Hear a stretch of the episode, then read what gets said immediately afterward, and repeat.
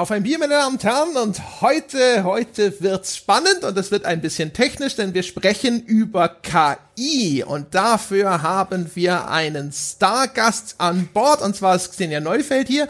Die hat früher bei Crytek als KI KI-Programmiererin gearbeitet, hat ganz nebenbei mal noch ihren Doktortitel gemacht, hat sich inzwischen aber aus der Spielebranche verabschiedet und ist jetzt Spezialistin für Machine Learning bei einem Beratungsunternehmen. Das heißt, viel Expertise, alles geballt kombiniert in einer Frau. Hallo, guten Abend, Xenia. Hallo zusammen. Und ebenfalls angetreten der gute Jochen G. Bauer, die KI im Hause The Pot. Ja, hallo. Ja, also Machine Learning und so. Ich finde es immer toll, wenn Maschinen Sachen lernen, dann muss ich nicht. ja, wir lernen heute äh, wieder vielleicht neue spannende Getränke kennen. Jetzt frage ich erstmal die Xenia als Gast. Hast du, hast du ein Bier vorbereitet? Trinkst du irgendwas? Äh, ich trinke etwas. Es ist etwas ganz Besonderes und zwar ganz leckeres Leitungswasser, ganz frisch aus dem Taunus. Mmh. Das ist aber fein. Wie ist es da so mit dem Kalkgehalt? Bei uns in München ist das ganz schlimm. Wenn du hier ein Glas Wasser irgendwie auch nur zwei Sekunden irgendwo stehen lässt, hast du sofort das Gefühl, du hast irgendwie eine beschlagene Tasse. Nee, hier ist das ganz gut. Also wie gesagt, es kommt wirklich, also ich wohne direkt vor dem Taunus. Das heißt, es kommt wirklich ganz frisch runter. Und natürlich kommt es auch noch auf die Leitungen im Haus an, aber es, es ist sehr gut bei uns. Hm, das gute Taunuswasser. Da muss man quasi genau. das Glas aus dem Fenster halten. Kriegst du auch Taunuswasser bei dir noch, Jochen, oder ist das schon Schluss? Nee, nee, nee. Wir haben hier so ein, so ein Wasser, wie es sonst nur in München zu haben ist. Also so ein, so ein Wasserkocher hier kannst du gefühlt alle zwei Tage entkalken, weil sonst kommt da nichts mehr raus. Es ist wirklich katastrophal. So ja, ja, es ist. Ich hab das da, vorher hatte ich das nie erlebt. Ich bin nach München gezogen, ich kannte das gar nicht. Ich habe immer diese ganzen Britta-Filter und sowas gesehen, habe gedacht, so was wollen die Leute denn? Was Leitungswasser ist doch tippitoppi. Und seitdem ich hier wohne, denke ich mir die ganze Zeit nur so, um Gottes Willen. Oh ja, und, Gottes Willen. und in, in, in München geht's noch. Also hier ist es gefühlt noch ein bisschen schlimmer. Ich habe dann immer immer das äh, das Geweine der Leute aus München gehört und habe mir gedacht, also ich glaube bei uns daheim ist noch schlimmer. Ich bin das hier gewohnt. Ja, deswegen, vielleicht ist das einer der Gründe, warum wir halt gerne gerne ähm, äh, äh Hopfen und Gerste und so in unser Wasser tun. Ja, oder, oder Äpfel wie jetzt heute, weil ich habe, du bist, du wirst stolz auf mich sein, André. Ich habe, ja. ich weiß auch nicht, wie das passiert ist. Ich nehme an wegen meiner Kinderemulkalstörung oder so. Ich habe mir irgendwie Narren an Apfelwein Kirsch getrunken, als an den roten Bamble with Care. Nice. So ist es richtig. Schöne Mischplörre mhm. angeschafft, sehr gut. Ich krieg dich noch zum Müllermilch in den Ah, nee, nee, nee, nee, nee, nee, wow, wow, wow. Das, also du das warst ja eigentlich schon vor. da, bei dem Not Your Lotta Dingsy Bumsy Haselnussi oder so, da warst du ja schon. Wir müssen dich ja nur noch zur, zur Vanillemilch umerziehen und dann ist die Transformation abgeschlossen. Oh, ja, ja, ja, da komme ich in so ein Umerziehungslager nach München. Ja, ja, ich weiß, wie das läuft. Ja, nee, nee, nee, aber. Das ist alles gut. Wir wollen einfach nur einen homogenen, konfliktfreien Podcast, Jochen. In ein paar Jahren wirst du uns danken. Uniform wollen wir sein. Ja. Und es tut, so. tut dir mehr weh als mir, nehme ich an. ich, da bin ja. ich mir fast ah, sicher. Ja. Also. Auf, was trinkst du? Ja, ich werde, ich, ich äh, bin hier sozusagen zur Pflichterfüllung angetreten. Wir erinnern uns, wir haben ja dem Jason Jason, den haben wir in einem Charity-Stream, an dem wir teilgenommen haben, da haben wir geholfen, Geld zu sammeln für ein Spielemuseum in Hamburg und der der hat gesagt, er schmeißt ganz viel Geld in den Pott, wenn wir uns verpflichten, dass wir einen Monat lang nur Ruhrgebietsbier trinken. Und jetzt, jetzt deletiere ich mich da schon eine ganze Weile so durch. aber, aber ich will hier nochmal ganz öffentlich zeigen, dass ich, dass ich da das nicht vergessen habe. Und deswegen trinke ich das Bergmann Schwarz, was er uns way, way ahead of you. Ich habe keins mehr. Ich habe die alle schon getrunken. Ja, aber du kannst ja, wenn die Ansage ist, wir trinken einen Monat lang nur seine Ruhrgebietsbiere und du kippst dir an einem Tag. Hätte er halt mehr schicken müssen. es waren zwölf oder ja. so. Das waren raue Mengen. Es ist auch der 14. jetzt, wo wir aufnehmen, also tu mal nicht so. Weil es stimmt, das war ja dann, das Problem war, die waren ja schon weg zwei Tage, nachdem sie angekommen sind oder so. Ja, als ob zwölf Bier bei mir zwei Tage halten. Was trinke ich denn, was trinke ich denn nach 20 Uhr? Nein, reden wir über KI, würde ich vorschlagen. Reden wir über KI. Ich bin sehr sehr gespannt, weil wir reden jetzt schon die ganze Zeit ein bisschen darüber, seit, meine Damen und Herren, seit Monaten, wenn nicht Jahren, dass wir echt mal dringend eine KI-Folge machen müssten mit einem Experten oder einer Expertin zum Thema, warum ist denn eigentlich die KI in Computer- und Videospielen so, wie sie ist und teilweise auch so mies, wie sie ist, weil wir das immer mal wieder bemerken. Und jetzt haben wir, André, endlich eine Expertin gefunden, die uns dazu Rede und Antwort stehen möchte. Das ist nämlich gar nicht so einfach. Ja, vor allem deutschsprachig. Deutschsprachig ist der, das Schlüsselwort. Ich hatte vor Jahr und Tag mal einen Artikel über KI äh, bei der GameStar schon gemacht und so, aber das waren halt größtenteils alles englischsprachige Experten. Deswegen sind wir extrem froh, dass wir die Xenia haben entdecken lassen. Da hat uns der, der Dom Schott noch bei assistiert sogar. Ähm, weil das ist tatsächlich ist gar nicht so leicht, Leute aufzutreiben, die halt erstens auch ein bisschen Einblick in Spielebranche haben, zweitens auf dem Gebiet eine Expertise mitbringen und die man dann auch noch in deutschsprachigen Podcast einladen kann. Ja, ich kann dazu sogar sagen, dass generell die KI-Community auch weltweit sehr klein ist. Und wenn man da wirklich auf KI-Konferenzen fährt, kennt man alle. Also wenn man die einmal auf einer Konferenz gesehen hat und dann auf die zweite fährt, kennt man irgendwie 80 Prozent der Leute. Und es gibt tatsächlich nicht so viele KI-Programmierer, vielleicht nicht so viele, die sich raustrauen, also wirklich auf Konferenzen fahren. Ähm, aber wie gesagt, man kennt sie. Ich glaube, weniger als KI-Programmierer gibt es vielleicht noch Animationsprogrammierer. So was ich mitbekommen habe. Aber ja, wir sind schon selten. Gibt es dafür einen Grund? Ist es ein besonders komplexes Feld? Gibt es nicht so viele Ausbildungsstätten oder ist es unerklärlich? Ähm, also Ausbildungsstätten für speziell für KI in Spielen gibt es, soweit ich weiß, gar nicht. Also man lernt dann eher programmieren und kommt irgendwie in die KI-Ecke. Ich glaube, der Grund ist einfach, ähm, weil also spezielle KI-Programmierer kann sich ja eine Firma erst leisten, wenn sie eine bestimmte Größe hat. Also wenn das Team insgesamt nur fünf Programmierer hat, dann, dann macht irgendwie jeder alles. Und erst wenn man wirklich dann irgendwie über 20 oder 50 Programmierer hat, kann man dann sagen, okay, du, wir haben jetzt Spezialisten für Rendering, für, äh, was weiß ich, Animationen, KI und so weiter. Ähm, ich denke mal, das ist so der wichtigste Grund. Und ja, wie gesagt, wie man da reinkommt, hm, man kann es nicht, also ich, ich wüsste jetzt nicht, dass es dafür spezielle Studiengänge gibt. Ähm, was aber komisch ist, weil sogar wenn man auch einen Junior-KI-Programmierer-Job annehmen möchte, wird vorausgesetzt, dass man eigentlich wirklich KI gemacht hat und dass man wirklich sich auf KI spezialisiert. Ähm, und das heißt, das muss man sich irgendwie vorher selber aneignen. Okay, das, da kann ich überleiten, vielleicht zu einer ersten Frage, die mir zumindest noch im Sinn ist, weil ich habe mich erinnert, dass in meinem Gespräch, das ich damals hatte zu dem Artikel, da habe ich mit jemandem gesprochen, der hieß Mika Wickala, der war auch ein externer Berater, gerade für so KI-Entwicklung. Und der hat gesagt, KI ist auch deswegen häufig unterrepräsentiert, weil das halt in der Vermarktung etwas ist, was schwierig einfach zu ne, in, in Werbematerial zu übersetzen ist. Das heißt also auf einem Screenshot, da siehst du eine gute Grafik, eine gute KI siehst du nicht. Selbst in einem Video siehst du sie nicht unbedingt. Und deswegen ist das jetzt auch nicht das, wo als erstes investiert wird. Jetzt bist du ja auch zum Beispiel aus der Spielebranche raus. Also hast, wie ist denn dein Eindruck? Hat KI den Rang, den sie verdient in der, dem, wo das Geld reingesteckt wird, auch bei der Spieleentwicklung?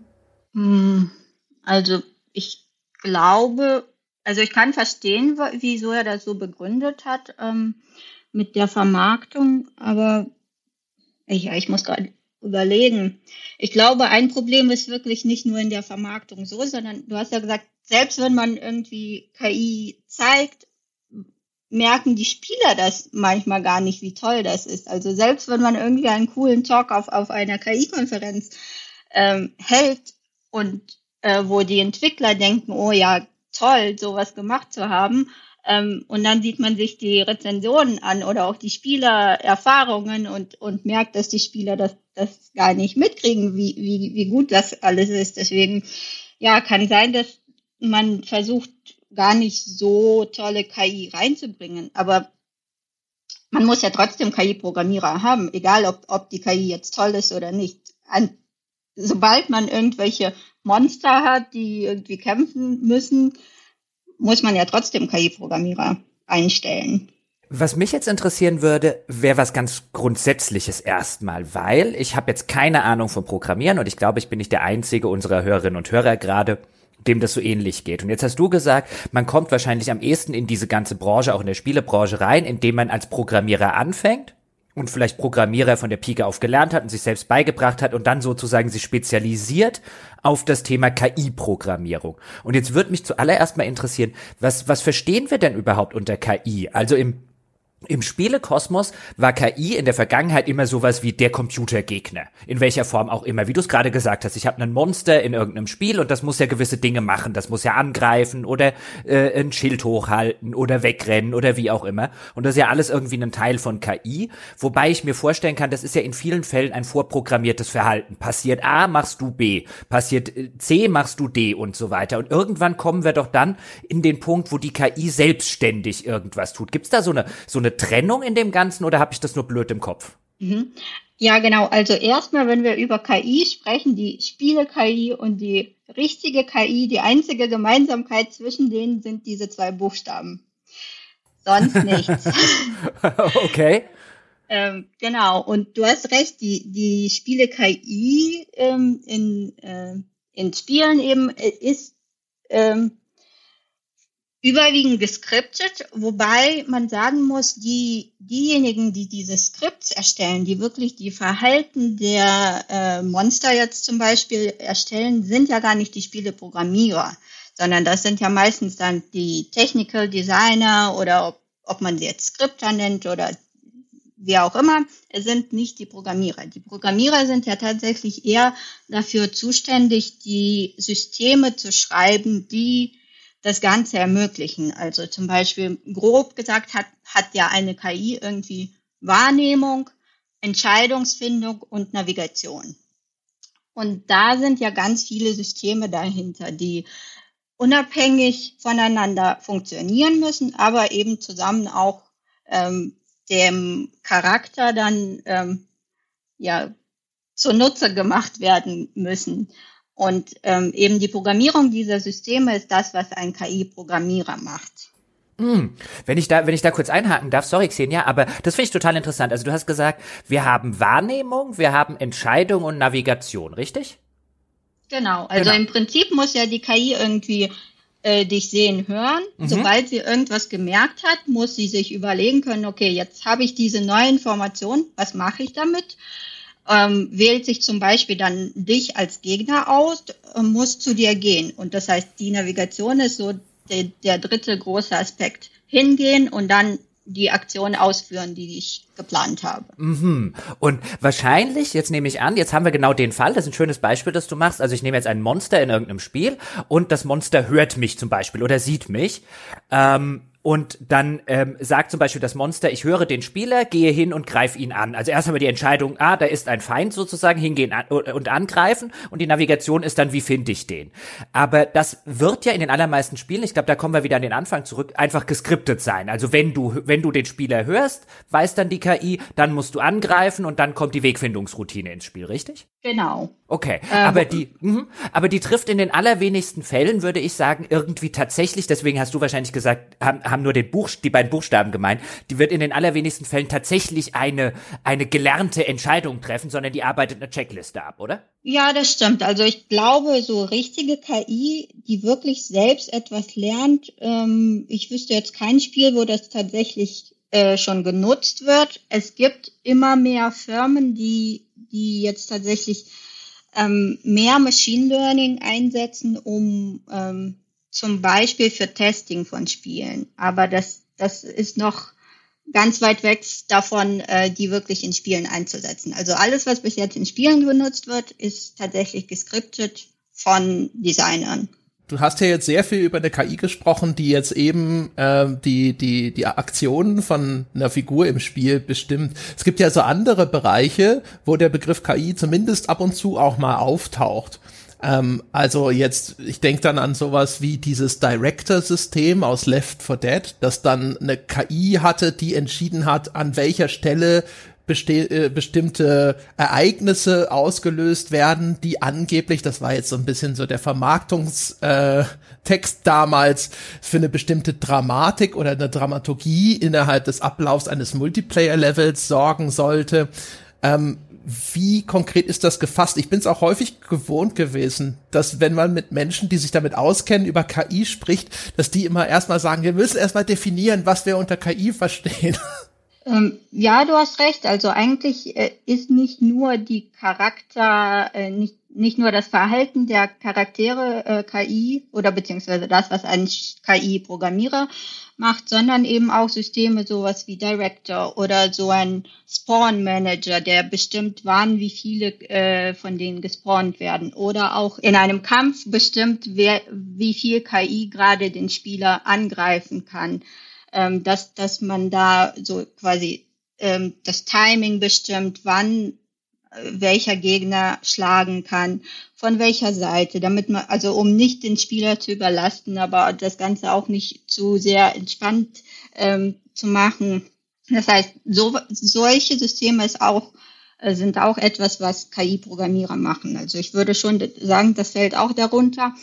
Ähm, was auch äh, darunter fallen könnte, sind zum Beispiel so Ambient Life, also quasi alles, ähm, was irgendwelche NPCs oder sogar kleine Tierchen machen, ähm, wenn du einfach nur vorbeiläufst. Also du hast ja manchmal so, keine Ahnung, irgendwie einen Schwarm von Fliegen, die, die, oder von irgendwelchen ähm, ja, Insekten oder Vögeln, die da im Hintergrund irgendwas machen. Das ist ja, das passiert ja auch nicht äh, durch Magie. Das ist ja auch ein System, was dann programmiert werden muss und was irgendwie auch bestimmten Regeln vielleicht folgen muss.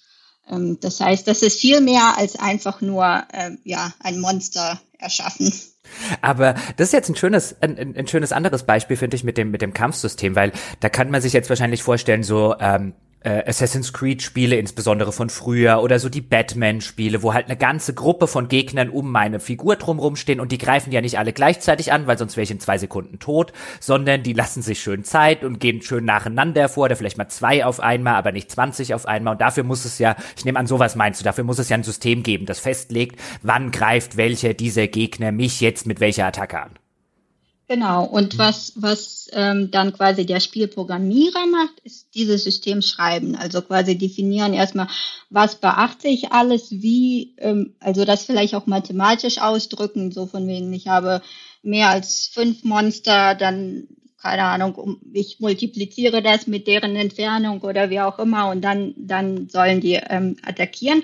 Aber diese Zahlen, äh, also ab fünf Monster oder ab drei Monster, ähm, das ist dann etwas, was wiederum die Designer ähm, tweaken können, was die dann festlegen können und ausprobieren können, ähm, wann, wann ist es gut für einen Spieler. Äh, der, aber, ja. Hm, hm. aber jetzt, jetzt gehe ich davon aus, dass André das so ein bisschen auch in die Richtung meinte, dass dieses System jetzt oder das Left 4 Dead System, was er angesprochen hat, welche Ereignisse lassen wir stattfinden, dass das, würdest du jetzt sagen, kein KI-System im Sinne von, wie man vielleicht landläufig KI im Sinne von einer wirklichen Intelligenz verstehen würde, sondern dass das alles unterschiedliche Formen von Scriptings eigentlich sind, bei dem irgendwo ein Designer gesagt hat, wenn X passiert, pass machst du Y-System. Ja, mhm. also ich, ich kann mir vorstellen, dass man da Machine Learning einsetzen könnte, aber wie gesagt, ähm, das ist nicht das, was zurzeit passiert. Also das ist auch geskriptet, ja. Ja, wo ich auch ein bisschen hinten wollte, ist, ähm, es ist teilweise ja auch so, dass wenn in der Öffentlichkeit diskutiert wird über ein Spiel, irgendein Spiel XY und man sagt, das hat jetzt eine schlechte KI, dann ist es so, wie ich das verstanden habe, auch häufig so, dass da sehr viele Sachen durcheinander gemischt werden, die gar nicht unbedingt alle was mit der KI dringend zu tun haben müssen. Also das Beispiel, das mir im Sinn geblieben ist von damals noch, ist, dass eine Figur bleibt irgendwo hängen. Und die Leute sagen, Mensch, die KI ist blöde, die kann nicht mal um den Tisch rumlaufen. Und mir da gesagt wurde, na ja, Moment mal, das kann an der KI liegen. Es kann aber auch daran liegen, dass jemand in der Umgebungsgeometrie irgendwo einen Flag nicht gesetzt hat und dieser Tisch, an dem die KI festhängt, für sie einfach unsichtbar ist weil dort einfach in der Datenbank nicht steht, das ist ein Hindernis für diese KI und dementsprechend kann sie darauf nicht reagieren. Das ist also nicht unbedingt ein Fehler einer schlechten KI, sondern da wurde im Level-Design irgendwo ein Fehler gemacht. Oder genauso, eine KI hängt irgendwo fest und man denkt sich, jetzt dreh dich doch einfach um und dann ist es aber so, das liegt auch nicht an der KI, sondern die Animation für eine 180-Grad-Wendung dieser KI liegt eigentlich gar nicht vor. Die kann immer nur in irgendwelchen Kurven laufen, die kann nicht ganz spitze Winkel machen und einfach umkehren. Das ist nicht vorgesehen, aber trotzdem sagt man hinterher, Mensch, die KI war aber schlecht. Ja, das sind doch die besten Bugs, die man dann bekommt. Da hast du vollkommen recht, da hättest du auch der KI-Experte hier sein können.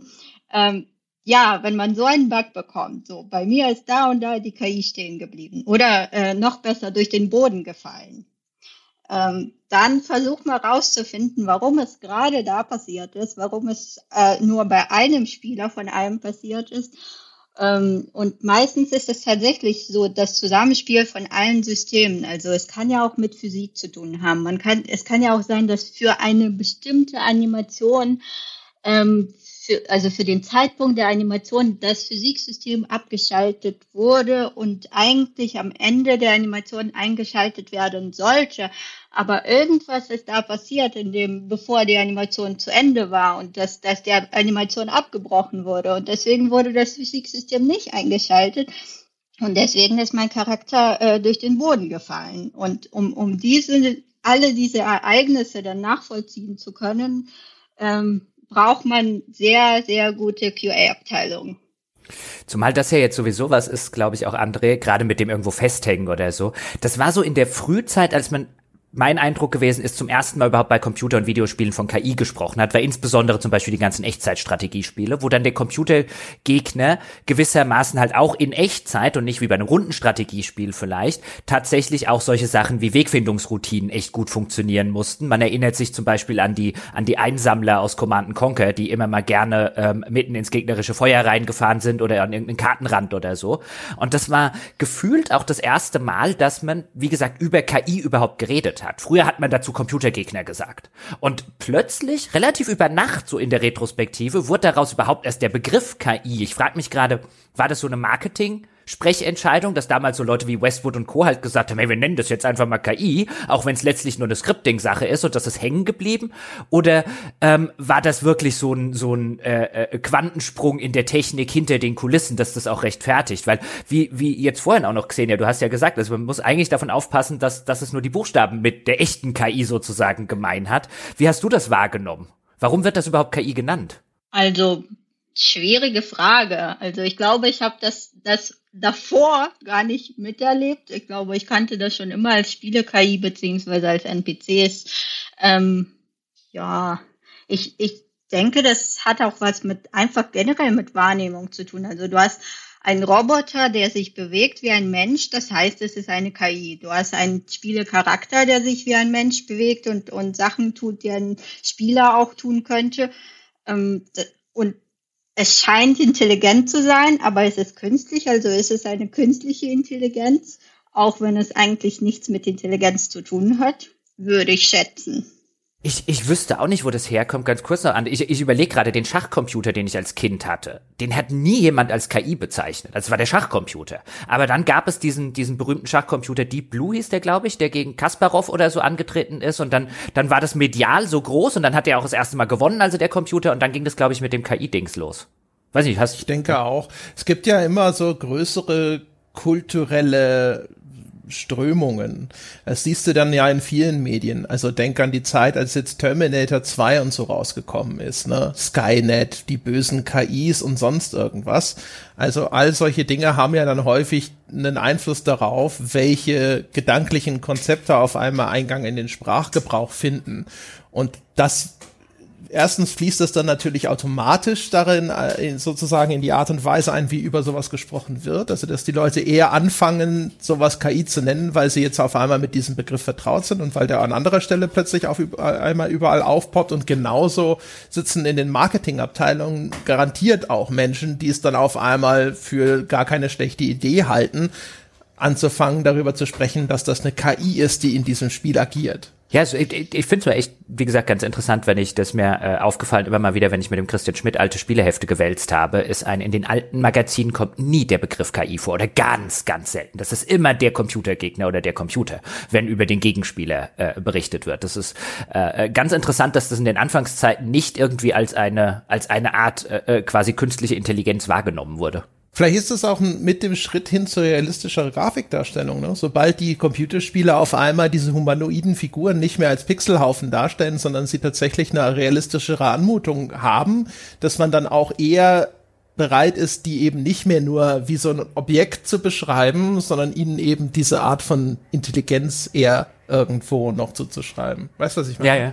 Was, was mich an der Stelle interessieren würde, wie, wie, äh, wo ist denn da überhaupt der sozusagen das, der, der Deckel oder das Dach einer solchen geskripteten Intelligenz, Xenia? Jetzt würde man ja denken, wenn ich das Skript einfach nur sehr, sehr komplex mache, wenn ich sehr, sehr viele von diesem, wenn X dann Y, wenn dreimal X dann zweimal Y, ich meine, das kann ich ja theoretisch beliebig oft erweitern, so oft ich will. Also müsste doch da, ähm, müsste doch da sehr, sehr fein justierte und viel fein, feinsinnigere Dinge rauskommen, als wir sie jetzt in Spielen sehen. Ich müsste ja einstellen können, wenn der Spieler mit der Waffe auf dich schießt, dann reagier so. Und wenn der Spieler mit der Waffe auf dich schießt, so. Aber all das sehen wir ja in Spielen nicht. Häufig haben wir es ja in Spielen damit zu tun, ich, egal ob ich mit der Sniper Rifle auf den Gegner schieße, der reagiert exakt genauso, wie als würde ich mit einer Pistole zum Beispiel auf ihn schießen, was ja eigentlich unrealistisch ist. Warum ist das so? Hm, ja, ich glaube, der wichtigste Grund ist wirklich, dass man, auch wenn man ein so komplexes Skript erstellt und sich da viel Mühe gibt und, und wirklich an alle Edge Cases denkt, ähm, merken die Spieler das meistens nicht. Also du hast jetzt natürlich Beispiele ge ge äh, gebracht mit Pistole oder Maschinenpistole, das ist schon ein größerer Unterschied. Aber wenn ich wirklich dann irgendwas ausdenke, wenn, keine Ahnung, ich stehe in der Ecke, wo ich kein Fenster habe und sonst was. Also wirklich sehr spezifische Sachen. Wie hoch ist die Wahrscheinlichkeit, dass das auftritt? Und dann zum Beispiel bei Shootern, ähm, weil du jetzt vom Schießen sprichst. Es mhm. läuft alles so schnell ab, das heißt, höchstwahrscheinlich siehst du den Gegner, du schießt ihn in einer Sekunde oder in zwei Sekunden ab und, und lässt den liegen und läufst sofort zum nächsten Gegner. Du bleibst ja nicht stehen und beobachtest, was, was macht denn jetzt der Gegner? Wenn ich jetzt einfach nur da den beobachte, wird er da irgendwelche bestimmten coolen Verhalten zeigen. Ähm, das heißt, vieles von dem, was man machen könnte, wird vermutlich nicht ähm, bemerkt bleiben. Und dann ist halt das die Frage, äh, lohnt sich das überhaupt, das alles dann auch fein zu justieren, ähm, wenn es ihr keinem auffällt. Wie, wie stark ist denn überhaupt das, was man mit KI machen kann, limitiert durch andere Faktoren? Also man kann sich ja vor vorstellen zum Beispiel, man kann so einer Figur unglaublich viele unterschiedliche Reaktionen geben. Dann wird es aber Limitierungen geben. Zum Beispiel erstmal natürlich, dann muss halt vielleicht für alles eine Animation erstellt werden. Es muss vielleicht eine Sprachausgabe erstellt werden, je nachdem, was die Reaktion sein soll. Das heißt, da wird es zumindest vom Budget her eine Limitierung geben. Und dann aber auch noch auf der Hardware-Seite. Umgekehrt, wenn wir jetzt an so eine Open World denken und das, was du vorhin beschrieben hast, da gibt's dann vielleicht auch noch eine Fauna, da gibt's Insekten, die fliegen herum und vielleicht sollen die wirklich von Blume zu Blume fliegen. Es gibt Tiere, wo man sagt, hey, das da sind Jäger, das da sind eher Beutetiere, die sollen sich tatsächlich auch noch jagen und das andere Tier soll flüchten und so weiter und so fort. Aber das sind ja alles dann Sachen, die auch auf einer auf der Seite der Hardwareleistung dann einkalkuliert werden müssen, gerade mit Blick auf die Konsolen zum Beispiel. Wie viele von diesen Systemen können gleichzeitig laufen, damit das hinterher alles aber auf dieser Hardware auch noch tatsächlich funktioniert? Ja, ich glaube, die Frage ist nicht, wie viele Systeme, sondern normalerweise spricht man davon, wie viele äh, naja, NPCs oder wie viele KI-Instanzen können gleichzeitig laufen. Und da muss man wirklich gucken, ja, welcher Hard auf welcher Hardware ziele ich denn ab? Ähm, und dann rechnen, ja, wie viel kostet mich denn dann ein, eine, ein Monster, sagen wir. Oder ein so ein Schwarm an Insekten. Und dann schauen, ja, wie viel passen denn dann rein? Ähm, das heißt, du kannst ja nicht sagen, also wenn du jetzt von Systemen sprichst, du kannst ja nicht sagen, bei dem benutze ich nur die Systeme und bei dem nur die Systeme, sondern es, ist ja immer das Gesamtpaket und dann eben pro KI-Instanz. Das heißt, du, man, man schaut sich dann wirklich, hm, wie viel verbraucht eine Instanz und kann dann natürlich bei, bei jedem System noch äh, versuchen zu optimieren. Und das ist ja das, was man in Spielen sehr, sehr stark tut. Was limitiert zum Beispiel stärker? Also jetzt haben wir eine neue Konsolengeneration.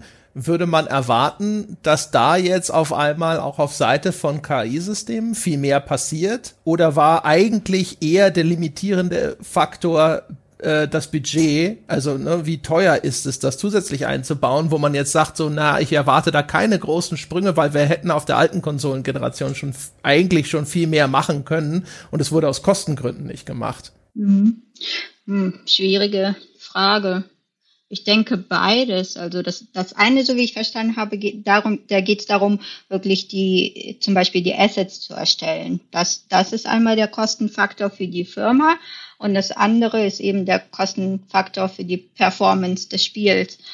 Ähm, man, man schaut da auf beides. Ähm, klar, Assets erstellen ist wahrscheinlich immer so die erste Entscheidung, wirklich bevor man eben etwas macht, also bevor man sich entscheidet, ähm, mehr mehr zum Beispiel Animatoren einzustellen und so weiter. Wird man jetzt merken, dass ich drei unterschiedliche Arten von Fliegen da fliegen habe? Oder reicht es, wenn es nur eine Fliege ist? Oder irgendwie aber unterschiedlich bemalt, dafür aber dieselben Animationen nutzt? Ähm und bei den, also wenn es jetzt um Performance geht, ähm, welche Systeme am meisten verbrauchen, wüsste ich jetzt nicht wirklich. Also ich würde auch sagen, ein Animationssystem ist immer schwierig und auch Physik kann auch äh, unter Umständen viel verbrauchen. Ähm, ich glaube, die KI-Systeme selbst, also wenn es ganz einfache KI ist, sowas wie Patrouilliere einfach nur im Kreis, das, das ist ja nicht teuer. Aber quasi alles drumrum, was den Charakter zum, zur Bewegung bringt, das, das kann unter Umständen teuer werden. Ein drittes Merkmal, das da noch fehlt, ist ja zum Beispiel hinterher auch Kosten, was dann äh, Qualitätssicherung, Polishing und so weiter angeht. Ähm, da, da hatte ich auch damals ein Gespräch, äh, ging es um, um Skyrim und da ging es halt um die Interaktion von KI-Systemen. Also wenn ne, ein NPC, wenn, wir kennen das ja zum Beispiel, das in Fallout New Vegas oder so, da sieht man einfach mal Gruppen von NPCs, die untereinander, die treffen aufeinander und die beginnen dann dynamisch miteinander zu kämpfen und all solche Sachen. Und immer wenn so verschiedene Systeme miteinander interagieren, dynamisch und der Spieler sozusagen auch noch da irgendwo reinfunken äh, kann, dann ist das etwas, wo sehr viele mögliche Zustände existieren können in diesem Spiel, was dann wiederum bedeutet, das sind so viele verschiedene Zustände, die eintreten können, dass es dann schwierig, alle möglichen Fehler auch abzufangen. Das heißt, das ist ein Risiko, wenn man da sein Spiel so strukturiert und deswegen sagen viele, nee, das machen wir lieber nicht. Wir gehen mehr in Richtung Scripting und weniger in Richtung dynamische KI, weil das ist viel beherrschbarer und es ist viel einfacher, das hinterher auf Fehler abzuklopfen. Und wir stellen nicht nach Veröffentlichung fest, dass es noch 200 Zustände in diesem Spiel gibt, die wir einfach nicht vorhersehen konnten, wo die Leute sagen, hier funktioniert das aber gar nicht. Hm. Ja, ja, das stimmt. Das ist auch ein guter Aspekt. Ich glaube, hm, da fällt mir zum Beispiel ein, warum viele Spiele nicht so die ganze Hintergrund, das ganze Leben der NPCs voll simulieren, weil das ist ja, glaube ich, etwas, was viele Spieler sich wünschen würden, dass ich, wenn ich da in, irgendwie in einem RPG weggehe, dass, dass die NPCs da auch wirklich miteinander interagieren und dann wirklich auch nach Hause gehen und dann äh, am nächsten Morgen wieder zum Markt kommen, wenn es zum Beispiel ein Händler ist und so weiter. Aber ja, da, da kann ja so vieles kaputt gehen, dass ähm, ja, das zu debuggen oder beziehungsweise überhaupt zu testen, ähm, wird sehr teuer sein. Und da ist wieder die Frage, wie viele merken das? Wie vielen Spielern ist das denn überhaupt wichtig? Reicht es, wenn wir etwas Simpleres machen, ähm, dafür aber etwas, was ganz sicher oder mit einer hohen Sicherheit funktionieren wird? Was ich dem aber entnehme, ist, dass es eigentlich auf, auf von der Seite der KI-Programmiererin oder des KI-Programmierers überhaupt kein Problem wäre,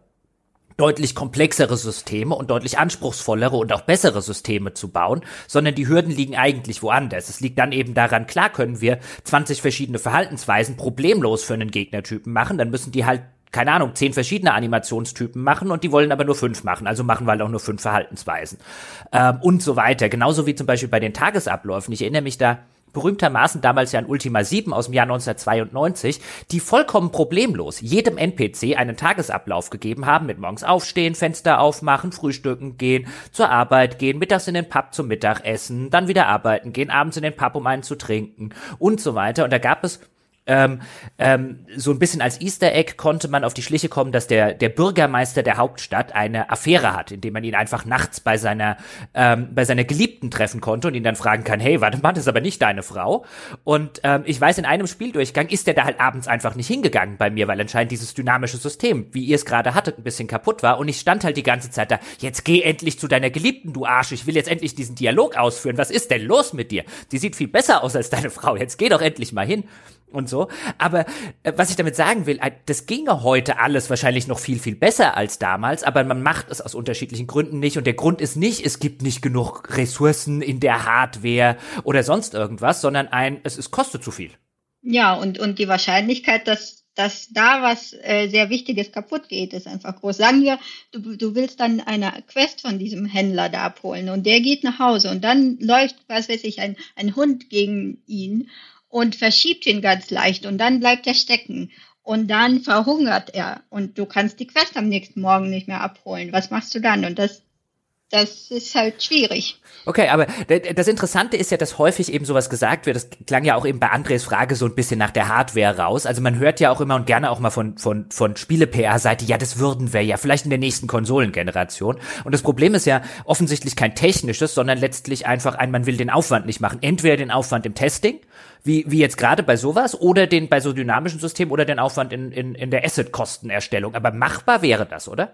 Mm denke schon. Also es gibt ja Spiele, die, die solche, ähm, die, die Leben der NPCs auch simulieren, auch wenn man nicht hinschaut. Also ähm, was ja auch helfen könnte, zum Beispiel, man, man rendert ja nicht die NPCs, die der Spieler nicht sieht. Also wenn es wirklich so eine große Open World äh, Welt ist, ähm, dann gibt es ja trotzdem Spiele, die da irgendwie weiter simulieren. Ähm, wenn ich jetzt allein an sowas wie Watch Dogs Legion denke, die, die ganzen Abläufe der NPCs da sind ja simuliert. Und theoretisch kann man ja dann immer, äh, ich glaube, wenn man den äh, in, in dem in der Tabelle quasi nachschaut, wo der NPC sich befinden müsste, ähm, versprechen zumindest die Entwickler, dass man da auch wohl hingehen kann und den NPC davor finden wird. Ähm, das heißt, es, es kann funktionieren, aber es ist eben mit sehr vielen Schwierigkeiten verbunden. Apropos Schwierigkeiten, was mich ja interessieren würde und wahrscheinlich auch den ein oder anderen Hörer jetzt, weil wo man KI eigentlich am meisten hört derzeit ist bei Strategiespielen und insbesondere bei Strategiespielserien, die gefühltermaßen seit äh, zig Jahren ein Problem damit haben. Sagen wir Total War zum Beispiel, ähm, dem das immer nachgesagt wird, oder eben Civilization ist auch ein sehr, sehr schönes Beispiel. Warum kriegen dies nicht hin, seit sonst wie vielen Jahren eine brauch brauchbare KI zu machen? Hast du da einen Erklärungsansatz? Ja, weil das die komplexesten Spiele überhaupt sind. Ähm, also bei, bei Strategiespielen ist ja der Suchraum, also die Menge der möglichen Aktionen, die man machen kann, so riesig, ähm, dass wenn sich die Designer wirklich, äh, wenn die Designer versuchen, das wirklich zu skripten, ähm, würden die quasi den ganzen vollen Entscheidungsbaum da aufstellen, würden die wahrscheinlich auf ein paar Millionen mögliche Aktionen in einem Zug kommen. Und das dann in jedem Frame quasi. Das heißt, was, was dann ja gemacht wird, man versucht meistens die Entscheidungen ähm, irgendwie hierarchisch aufzustellen, ähm, dass man also irgendwie so High-Level-Strategieentscheidungen hat und ähm, dann mehrere Managersysteme, die für unterschiedliche Sachen zuständig sind. Ähm, die aber eben, auch wenn sie so runtergebrochen sind, haben ja trotzdem noch sehr, sehr viele Möglichkeiten, ähm, was, was die KI dann machen kann. Und weil es eben aber auch mehrere Systeme sind, die dann die KI beeinflussen, kann es äh, natürlich für den Spieler oft so aussehen, als würde die KI etwas machen, was nicht unbedingt das Sinnvollste ist in dem Zug. Aber weil eben so viele Systeme da sind, die da, die das Ganze beeinflussen, ähm, kommt, kommt es so zustande. Aber kannst du das noch ein mhm. bisschen, äh, bisschen näher ausführen, dass die Leute ein plastischeres Bild davon bekommen? Also was wäre zum Beispiel jetzt in erster Instanz so eine High-Level-Strategie, für die sich die KI entscheidet? Also mhm. weiß ich nicht, sitzt sie dann da und sagt, Expansion, also äh, Angriffskrieg oder sowas, oder, oder ich baue meine Städte aus und sonst was. Und dann im nächsten Schritt kommt dann das nächste System und sagt, okay, wir haben uns dafür entschieden, Jetzt geht's darum, wie machen wir das konkret, also wo greifen wir an und dann kommt das nächste System und sagt, okay, wir haben uns entschieden, wir greifen an und zwar da und jetzt mit welchen Einheiten und wie oder wie muss man ja. sich das vorstellen? Mhm. Ja, genau, also ist natürlich hier in der Spiele ein bisschen anders, aber im Prinzip hast du recht, ja, Strategie, also die höchst, das höchste Level ist sowas wie, ich bin gerade in der Eröffnung oder jetzt in, in Schach gesprochen, Eröffnung, Mittelspiel oder Endspiel. Ähm, in so Aufbaustrategien kann das ja sein, sowas wie am Anfang muss ich erstmal Ressourcen sammeln und vielleicht ein bisschen die Welt erkunden. Dann, wenn ich genug gesammelt habe, muss ich mit dem Bauen anfangen und auch meine Armee aufbauen und so weiter. Und wenn ich dann äh, soweit bin, ähm, starte ich dann den Angriff. Das sind so quasi so, das ist die höchste Ebene. Und dann gibt es die unterste Ebene, die Taktikebene. Da, die kann natürlich auch wiederum hierarchisch aufgeteilt sein. Also wenn es wirklich um sowas wie Armeen gibt, kann man ja sagen, man teilt nochmal die ganze Armee in irgendwelche Gruppen auf und ähm, entscheidet nochmal pro Gruppe. Also irgendwie, dass die, ähm, die einen von links angreifen, die anderen von rechts oder so. Ähm, äh, und dann gibt es noch den, den Taktiklevel wirklich pro Unit. Also wenn, wenn ich jetzt ähm, einem, einem einer Unit sage, du, du sollst auch einfach nur patrouillieren oder irgendwen verfolgen oder du sollst einfach nur hingehen. Das sind so die taktischen Sachen, die dann ähm, die, die KI, die Unit-KI ähm, selbst auch noch ähm, entscheiden kann. Also ich muss patrouillieren, wie genau mache ich das? Das kann dann zum Beispiel sowas wie ein Behavior Tree nochmal übernehmen. Oder wie verfolge ich dann etwas? Und ähm, dabei, also wenn beim Verfolgen hat die KI natürlich noch das, die unterste Ebene, sowas wie reaktives Verhalten. Also wenn ich etwas sehe, also wieder dieses Wahrnehmen, Entscheiden, Navigieren, wenn ich etwas sehe oder wenn ich angegriffen werde, ähm, muss ich ja sofort reagieren, muss ich sofort irgendwas machen, unabhängig davon, in, in welchem High-Level, ähm, also auf der Strategieebene, wo ich mich gerade befinde. Wie detailliert agieren denn diese Systeme? Also wenn wir jetzt bei einem Strategiespiel sind, jetzt treffen zwei Truppenverbände aufeinander, Computer und Spieler. Ähm, äh, und dann gibt's da wirklich so eine quasi immer in jede Sekunde oder so einen Snapshot und der Computer sagt, okay, da stehen zwei Panzer, eine Artillerie und sonst irgendwas und Jetzt äh, überlege ich mal, das ist jetzt also die Truppenkonfiguration, mit der ich mich konfrontiert sehe. Die sind auch aufgeteilt. Die Artillerie ist irgendwie links auf der Seite auf einer Anhöhe und deswegen muss ich die jetzt priorisieren und deswegen schicke ich diese Einheit jetzt dorthin. Ist das so detailliert oder ist das schematischer? Ist das stärker abstrahiert? Ähm also ich glaube, sowas allein zu erkennen, die Artillerie steht da links, äh, das kann ein Mensch sehr gut, aber das kann eine, äh, ein Computerprogramm nicht so gut. Denn wie, du musst ja erstmal erkennen, dass es mehr als nur eine Unit ist, die da steht. Das heißt, du musst irgendwie erkennen, okay, die gesamte Artillerie ist jetzt da oder äh, ist die aufgeteilt in zwei Gruppen. Also allein diese Wahrnehmung, da, das ist schon die Schwierigkeit. Ähm, und dann zu entscheiden, okay, jetzt merke ich, dass da vielleicht irgendwie, also ich weiß gar nicht, ob das so hm, leicht oder überhaupt möglich wäre zu erkennen, dass da Gruppen sind, äh, die mich da angreifen. Ähm, man kann vielleicht irgendwie nach, nach äh, der Menge der Gegner-Units pro Quadratmeter oder so gehen und, und sagen, okay, da ist irgendwie eine größere Gruppe, da ist eine kleinere Gruppe. Ähm, und dann äh, meine Units aufteilen. Aber ich, also ich bin keine Strategieexpertin. Ich habe nicht an Strategiespielen gearbeitet. Ich vermute jetzt gerade nur. Ähm, ich glaube, das Einfachste wäre wirklich für jede Unit selbst zu entscheiden, ähm, welche welchen Gegner sie angreift. Das heißt, es wird dann irgendwie äh, zugewiesen, ihr äh, 20 greift diese Gegner an und ihr 40 greift die anderen Gegner an. Und das wäre so die, die Mittel äh, oder ja, die, die mittlere Hierarchiestufe. Und auf der unteren äh, Stufe würden dann eben die Unit selbst entscheiden, okay, wir müssen die angreifen, das ist unser Ziel jetzt oder der eine Gegner ist mein Ziel, mein persönliches Ziel. Und dann würde quasi ich als Unit entscheiden, wie genau komme ich jetzt hin und wie greife ich an.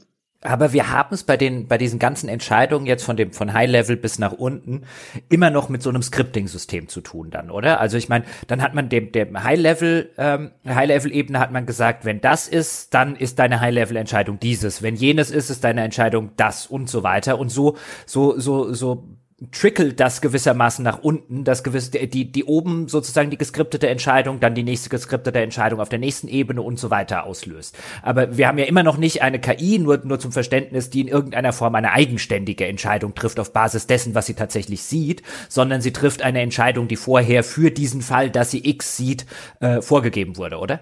Mm, ja, äh, also ich bin jetzt nicht sicher, ob ich es richtig verstanden habe, aber ähm, ja, dieses, genau, es geht von oben nach unten runter und die Systeme geben ja dann irgendwas vor nach unten. Mhm. Zum Beispiel das System, was entscheidet, ähm, welcher, welche Miner-Units welchem Gegner zugewiesen wird. Das heißt, es wird dann irgendwie so eine Rollenverteilung stattfinden und ähm, quasi so ein Matching. Äh, du greifst den an. Und die KI auf unterster Ebene weiß jetzt einfach nur, sie ist ja datengetrieben, sie weiß, okay, das ist mein Gegner, das ist mein Ziel und das, genau, der, der Skript, den die KI auf unterster Ebene ausführt, ist einfach nur, du wenn du weißt, da ist ein Gegner, so läufst du hin. Und beim Laufen äh, guckst du noch, ob da zum Beispiel ein Pfad existiert und so weiter. Unabhängig jetzt davon, wer der Gegner wäre. Mhm. Das heißt, aber das, ja. Mhm. Aber das ist mhm. ja dann auch ein System, so interessantermaßen, dass wenn der High-Level eine falsche Entscheidung trifft, ähm, vielleicht aus den richtigen Gründen, aber weil der Spieler irgendwas gemacht hat, was vielleicht der Spielprogrammierer oder der KI-Programmierer, nee, in dem Fall der Designer eher, gar nicht so richtig vorgesehen hat oder was sie einfach falsch interpretiert, weil irgendwo ein Wert vielleicht nicht ganz so genau gesetzt wurde ursprünglich. Wenn da einmal ein Fehler ganz oben gemacht wird, dann zieht der sich ja durch jede Ebene unten durch und sozusagen er wird immer noch weiter potenziert, oder? Ja, genau. Und, und was ich mir auch vorstellen kann, ist eben, was, was ist, wenn da noch ein anderes System ist, was irgendwie die Units zur selben Zeit noch beeinflussen kann. Also jetzt fällt mir kein gutes Beispiel ein, aber also es kann ja sein, dass wirklich diese KI von oben nach unten irgendwelche Entscheidungen vorgibt, aber dann passiert noch irgendwas, was, was die KI auf unterster Ebene auch noch wahrnimmt. Und diese zwei, Entsche diese zwei Events können ja auch noch zu seltsamen Verhalten führen. Ist es da gut oder eher gefährlich, äh, irgendwo zwischendrin noch mal eine Neubewertung einzubauen. Also das, was Jochen beschreibt, ist ja das Problem, wenn oben auf der obersten Ebene mal eine falsche Entscheidung getroffen wurde, dann wird sie jetzt von der KI durchgezogen. Selbst wenn sich zwischendrin rausstellt, dass das Schwachsinn ist, ne? aber das ist sozusagen, das wird dann ausagiert. Und die Gegenmaßnahme, die einem erstmal einfällt, wäre ja, dass die KI in regelmäßigen Abständen nochmal überprüft, ist es denn immer noch die richtige Entscheidung. Die Gefahr, die ich sehen würde, ist natürlich, dass das eventuell zu einer zauderlichen KI führen könnte, die dann ständig irgendwo in der einen Situation sagt, jetzt machen wir das. Nee, ist doch keine gute Idee, wir machen das nicht mehr. Jetzt machen wir es doch. Nein, ah, Moment, vielleicht doch nicht. Ja, äh, ja, so, so kann ich mir das genau vorstellen, wie du das gerade beschrieben hast. Ähm, was, um das zu verhindern, trennt man ja gerade die Entscheidungsebenen. Und man sagt ja auch, dieses System auf dieser Ebene greift nur auf diese Variablen zu und ist wirklich nur dafür zuständig, da die Entscheidung zu treffen. Und wenn es hin und her gehen würde, ähm, ja, es würde zu noch mehr Problemen führen und, und wie würde man das dann debuggen? Also diese ganze Kette an Events, die oder Messages, die hier hin und her geschickt werden, das nachzuvollziehen wäre ja auch sehr schwierig. Was Spieler ja gerne machen, ist auch, sie fordern, dass die KI bitteschön keine unfairen Vorteile haben soll. Das kennen wir ja von früher, dass in so Strategiespielen es am Anfang gerne noch so war, dass die KI die ganze Zeit die vollständige Information über den Zustand des Gegners, seiner Basis, Position, seiner Einheiten und so weiter hatte. Und die Leute gesagt haben, Moment mal, so, das ist nicht fair die sollen genauso erst ein Erkundungsfahrzeug losschicken äh, müssen, wie ich das auch mache, weil ansonsten agiert sie auch unrealistisch. Dann startet sie irgendwelche Angriffe, die zwar Sinn ergeben, aber die nicht Sinn ergeben auf Basis der Informationen, die ja eigentlich zur Verfügung stehen sollten zu dem Zeitpunkt, weil sie die Karte noch gar nicht weit genug aufgedeckt hat. Und umgekehrt aber, wenn man jetzt dem folgt, also dieser Bitte nachgibt, dann braucht es ja im Grunde genommen eine, eine Heuristik, ja. Also das heißt, die, die KI muss jetzt auf, auf Basis von unvollständigen Informationen Entscheidungen treffen und irgendwie so eine Ableitung machen. Wenn solche Systeme existieren, wie funktionieren die grob? Weiß ich nicht, ob du das beschreiben kannst. Also, dass eine KI, die dann auf einmal da sitzen muss und jetzt auf einmal, sag ich mal, so wie, wie wenn ein Mensch über eine Situation nachdenkt, wo er noch nicht alle Informationen hat, dass sie zurückgreifen muss auf vielleicht auch Erfahrungswerte oder sowas. Dass sie sagt, ja, also normalerweise in dieser Phase der Partie ist er noch nicht so weit, deswegen sollte ich jetzt nicht fürchten, dass das passiert und priorisiere eine andere Vorgehensweise. Hm. Ja, ich muss jetzt wieder überlegen. Ich weiß nicht, wie die funktionieren würden, aber ich, ich stelle mir das auch schwierig vor, weil, weil das wieder diese, dieses ist mit Abstraktion. Ich als Mensch kann zum Beispiel, ähm, ich weiß nicht, wenn ich da erkunde und irgendwie eine Unit, eine bestimmte Unit äh, vom Gegner sehe, was sie da macht, kann ich ja zumindest sehen, ah, okay, ähm, sie befindet sich in dem, in, in dem Ort der Karte oder sowas. Also ist der Gegner schon so weit vorgedrungen. Oder es ist die Art von Unit, also hat er sich schon so weit entwickelt und so weiter. Ähm, das muss man ja irgendwie in dem Computer übersetzen.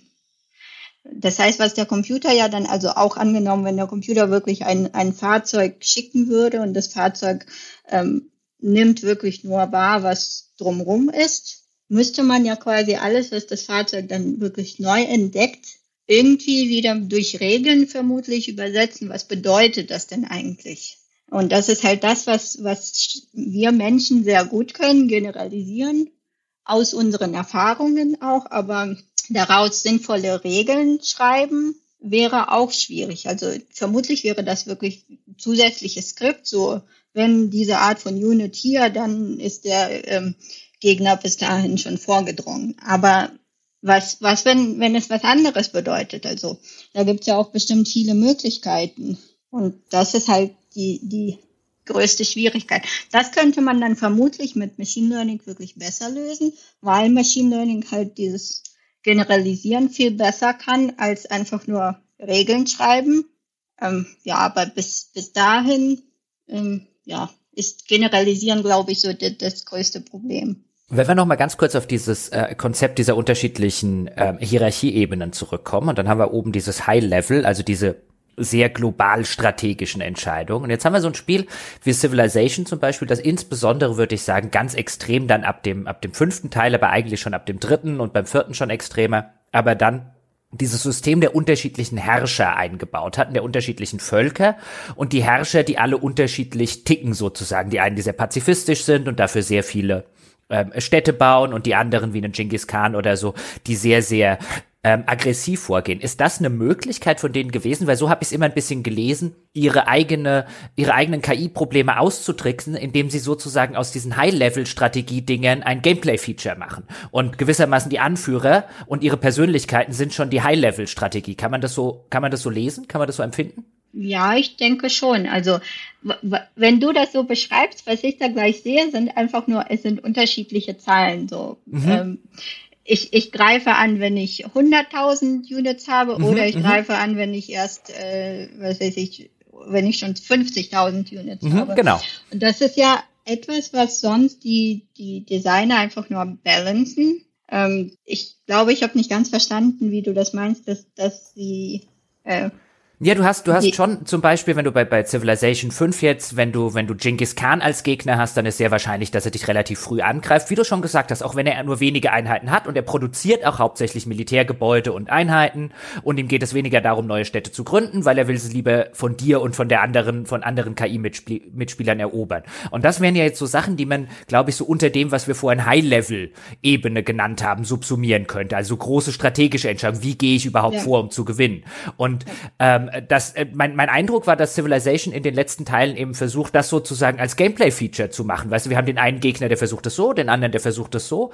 Und so kann man auch erklären, warum zum Beispiel der eine Gegner halt keine Städte gründet oder so. Und dann hat man trotzdem, ohne dass man sozusagen dem zu viel Entscheidungsspielraum einräumen muss, bei dem er dann versagen kann oder die KI dann versagen kann, kann man auch wunderschön noch aus dem Spiel heraus erklären, ja, der macht es halt nicht, der greift halt nur an. Mhm. Ja, genau. Man, ja, so, so kann man ja Personas quasi darstellen. Genau, da gibt's ja dann auch, was, was du jetzt gesagt hast, deswegen ist es schön mit den, du siehst da Zahlen. Genauso ist es ja. So kam ja zum Beispiel dieses, äh, äh, dieses Meme von Gandhi bei Civilization 5 als dem größten Kriegstreiber überhaupt, weil irgendwo in der Vanilla-Version halt eine Variable falsch gesetzt war. Also da, äh, äh, genau, und deswegen hatte er nicht den niedrigsten Angriffs- oder den niedrigsten Aggressivitätswert, sondern den größten. Aber letztlich sind das halt alles diese genau High-Level-Strategie-Variablen, die wir, die wir vorher hatten. Und ich finde es halt ganz interessant, wenn Spiele sozusagen aus dem, ähm, aus dem Problem ein Feature machen. Ja, aber generell ist, ist es ja alles ein Zusammenspiel von sehr vielen Zahlen, von sehr vielen Variablen. Ähm, ich weiß, ja, ich glaube, das war bei Total War, dass die dann wirklich auch solche Personas zuweisen und äh, da kann man ja auch ähm, Diplomatieentscheidungen treffen und dass sie dann wirklich in die Diplomatieentscheidung ähm, sowas einfließen lassen wie, ähm, wo befinde ich mich gerade? Also verliere ich gerade oder gewinne ich gerade? Und ähm, wenn ich zum Beispiel einen Vorschlag bekomme, dass wir kooperieren sollen mit, mit einer anderen Fraktion, wie geht es der Fraktion gerade? Sind, und ähm, dann auch sowas wie, mag ich die oder mag ich die eher nicht? Ähm, aber eben auch meine, meine Person. Also bin ich eher jemand, der friedlich ist oder bin ich eher jemand, der äh, Krieg möchte und deswegen lehne ich eher Ko Kooperationen ab und sowas. Also ganz, ganz viele Zahlen, die dann irgendwie zusammengemischt werden und eine Entscheidung ergeben. Diplomatiesysteme sind ja auch so ein Beispiel oder vielleicht sogar das Beispiel, wo eine KI dann immer am ehesten scheitert. Also Diplomatiesysteme, habe ich das Gefühl, stehen ja fast immer irgendwie in der Kritik, weil sie zu simplistisch sind.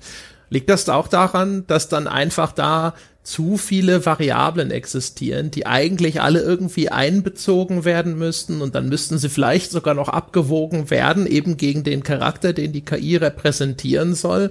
Also wo ein Mensch davor sitzt und sagt, jetzt guck mal, ähm, meine, meine Streitkräfte sind viel größer und wenn du jetzt klein beigibst und selbst wenn das ein, wenn ich einen sehr hohen Preis fordere, das musst du doch machen, ja, den überrenne ich doch, aber die KI äh, agiert aber nach viel eingeschränkteren Parametern und hat einfach nur gesagt bekommen, mehr als, weiß ich nicht, 30 Prozent deines Bruttoinlandsprodukts bezahlst du einfach nie. Punkt. Mhm.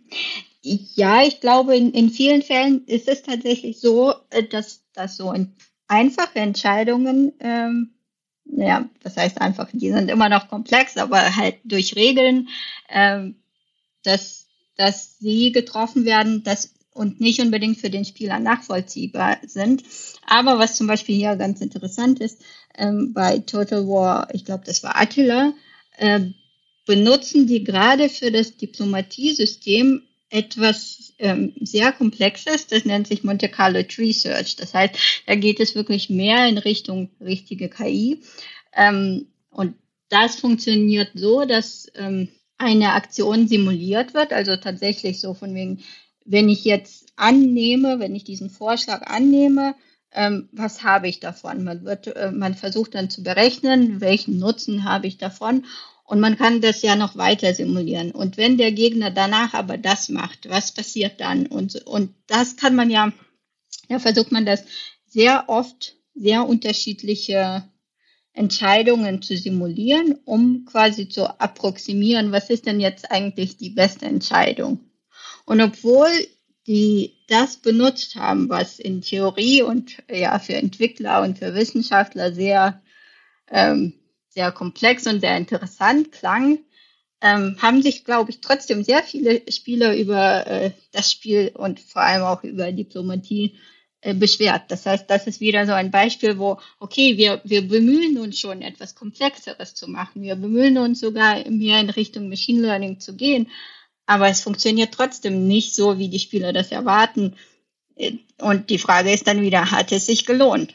Es ist ja, ist ja auch ein bisschen ein Fall von, ich glaube, gerade bei den Diplomatiesystemen. Ich, also, vielleicht werde ich in meinen Lebzeiten noch äh, eines Besseren belehrt, aber meine Theorie wäre jetzt erstmal, ich glaube nicht, dass es ein Spiel oder ein, ein wie auch andere geartetes Computerprogramm schafft, ein gutes Diplomatiesystem für einen Menschen zu haben, weil der Spaß in der Diplomatie halt durch etwas kommt, was, glaube ich, von einer Maschine so zumindest mit den derzeitigen technischen Möglichkeiten einfach nicht simuliert werden kann. Das ist wie gegen einen Computer Poker zu spielen. Das hat, das, das, das hat, dem fehlt die immanente Befriedigung. Und dafür muss das System gar nicht sonderlich komplex sein, glaube ich. Wenn ich äh, mit einem Kumpel und seinen zwei äh, jungen Söhnen äh, eine Runde Siedler von Katan spiele, haben wir dort ein cooleres Diplomatiesystem beim Handeln, als ich es jemals in einem Computersystem erlebt habe. Also für mich als Spieler ein befriedigenderes, weil ich halt mit, mit Parametern arbeiten kann, wie zwei gegeneinander ausspielen und all solche Sachen, die halt selbst wenn ich das bei einem Computer könnte, halt einfach nicht befriedigend wären, das bei einem Computer zu machen. Es ist viel befriedigender, das bei einem Kumpel zu machen, der dann mit hochrotem Kopf und so vor einem sitzt. Also ich glaube, das ist sowieso, ausgehend jetzt von Andres Einstieg in das Thema, sowieso unfair, das von einem Spiel zu erwarten. Ich glaube, das ist die, die schlechteste Erwartung, ein gutes Diplomatiesystem. Es gibt halt, glaube ich, auch vor allem, also auch da kann es zum Beispiel Einschränkungen geben, die dann vielleicht von der Gameplay-Seite her kommen, dass äh, bestimmte Sachen also erstens, normalerweise ist eine diplomatische Verhandlung ja erheblich weniger rigide. Das heißt also, da könnte jemand auch mal normalerweise out of the box denken und das wäre vielleicht auch besonders befriedigend. Aber im Spiel bist du immer gebunden an das, was von den Designern als eine Möglichkeit vorgesehen ist. Also du kannst zum Beispiel jetzt, in der Realität könnte jetzt vielleicht ein Staatenführer sagen, hey, verschon uns mit deinen Atombomben in Civilization. Und dafür, äh, weiß ich nicht, überweise ich dir auch einfach dauerhaft einen Teil von dem, was wir erwirtschaften oder sonst irgendwas. Aber das ist halt vom Spiel nicht vorgesehen, dass du jetzt so einen Vasallenstaat ja. bekommst, wie das andere Spiele machen. Das heißt also, die Systeme müssten vielfältig genug sein. Erstmal grundlegend, damit Diplomatie gut funktioniert. Dann kann es aber auch manchmal sein, dass sie wahrscheinlich einfach sagen, ja, realistisch wäre es, dass ein so kleiner Staat bei einer Bedrohung durch eine solch übermächtige Streitmacht wirklich alles tut. Aber wenn wir das zulassen, dann gewinnt der Spieler in einer vielleicht viel zu frühen Spielphase so viel Reichtum, dass wir das einfach grundlegend ausschließen müssen. Und dann müssen die eher in den Untergang marschieren, damit die Spielbalance nicht kaputt geht. Ja, und, und vor allen Dingen realistisch ist ja dann auch immer sagt wer. Und dann hast du bestimmt bei vielen von diesen Sachen, die jetzt die Spieler als unrealistisch wahrnehmen, hast du was für sich, 50 Prozent der Spieler nehmen halt das als unrealistisch unrealistisch war. Nein, das wird man doch in der Realität, so in diesem Szenario wird das keiner machen. Und die anderen 50 Prozent nehmen es als realistisch wahr und sagen bei einer anderen Geschichte, nein, das wird man in der Realität doch nie machen. Das siehst du immer wunderbar bei Sportspielen zum Beispiel, wenn es dann um solche Sachen geht wie ein, gäbe es diesen Handel zwischen zwei Mannschaften um die und die Spieler, gäbe es den in der Realität und dann hast du schon die Hälfte sagt ja und die andere Hälfte sagt nein. Ich glaube, da kannst du es eh niemandem recht machen, weil gerade bei diesem ganzen Diplomatie-Dings, wenn du es nicht mit einem Menschen machst, wo du am Ende, weißt du, wo du gar nicht erst dieses Realitäts- und Glaubwürdigkeitsargument hast, weil wir haben das gerade mano to mano sozusagen gelöst. Ähm, ich glaube, da können Spiele nur verlieren. Das ist übrigens ganz interessant. Die Xenia hat ja eben auch schon äh, was Interessantes gesagt, finde ich, weil du erzählt hast ähm, von diesem Modell, diesem Rechenmodell, das der KI so ein bisschen erlauben soll, eine vorausschauende Entscheidung zu treffen, indem sie erstmal so ein bisschen die möglichen Konsequenzen durchspielt. Was ja theoretisch bei sowas auch passieren kann, ist, dass sie zu schlau wird.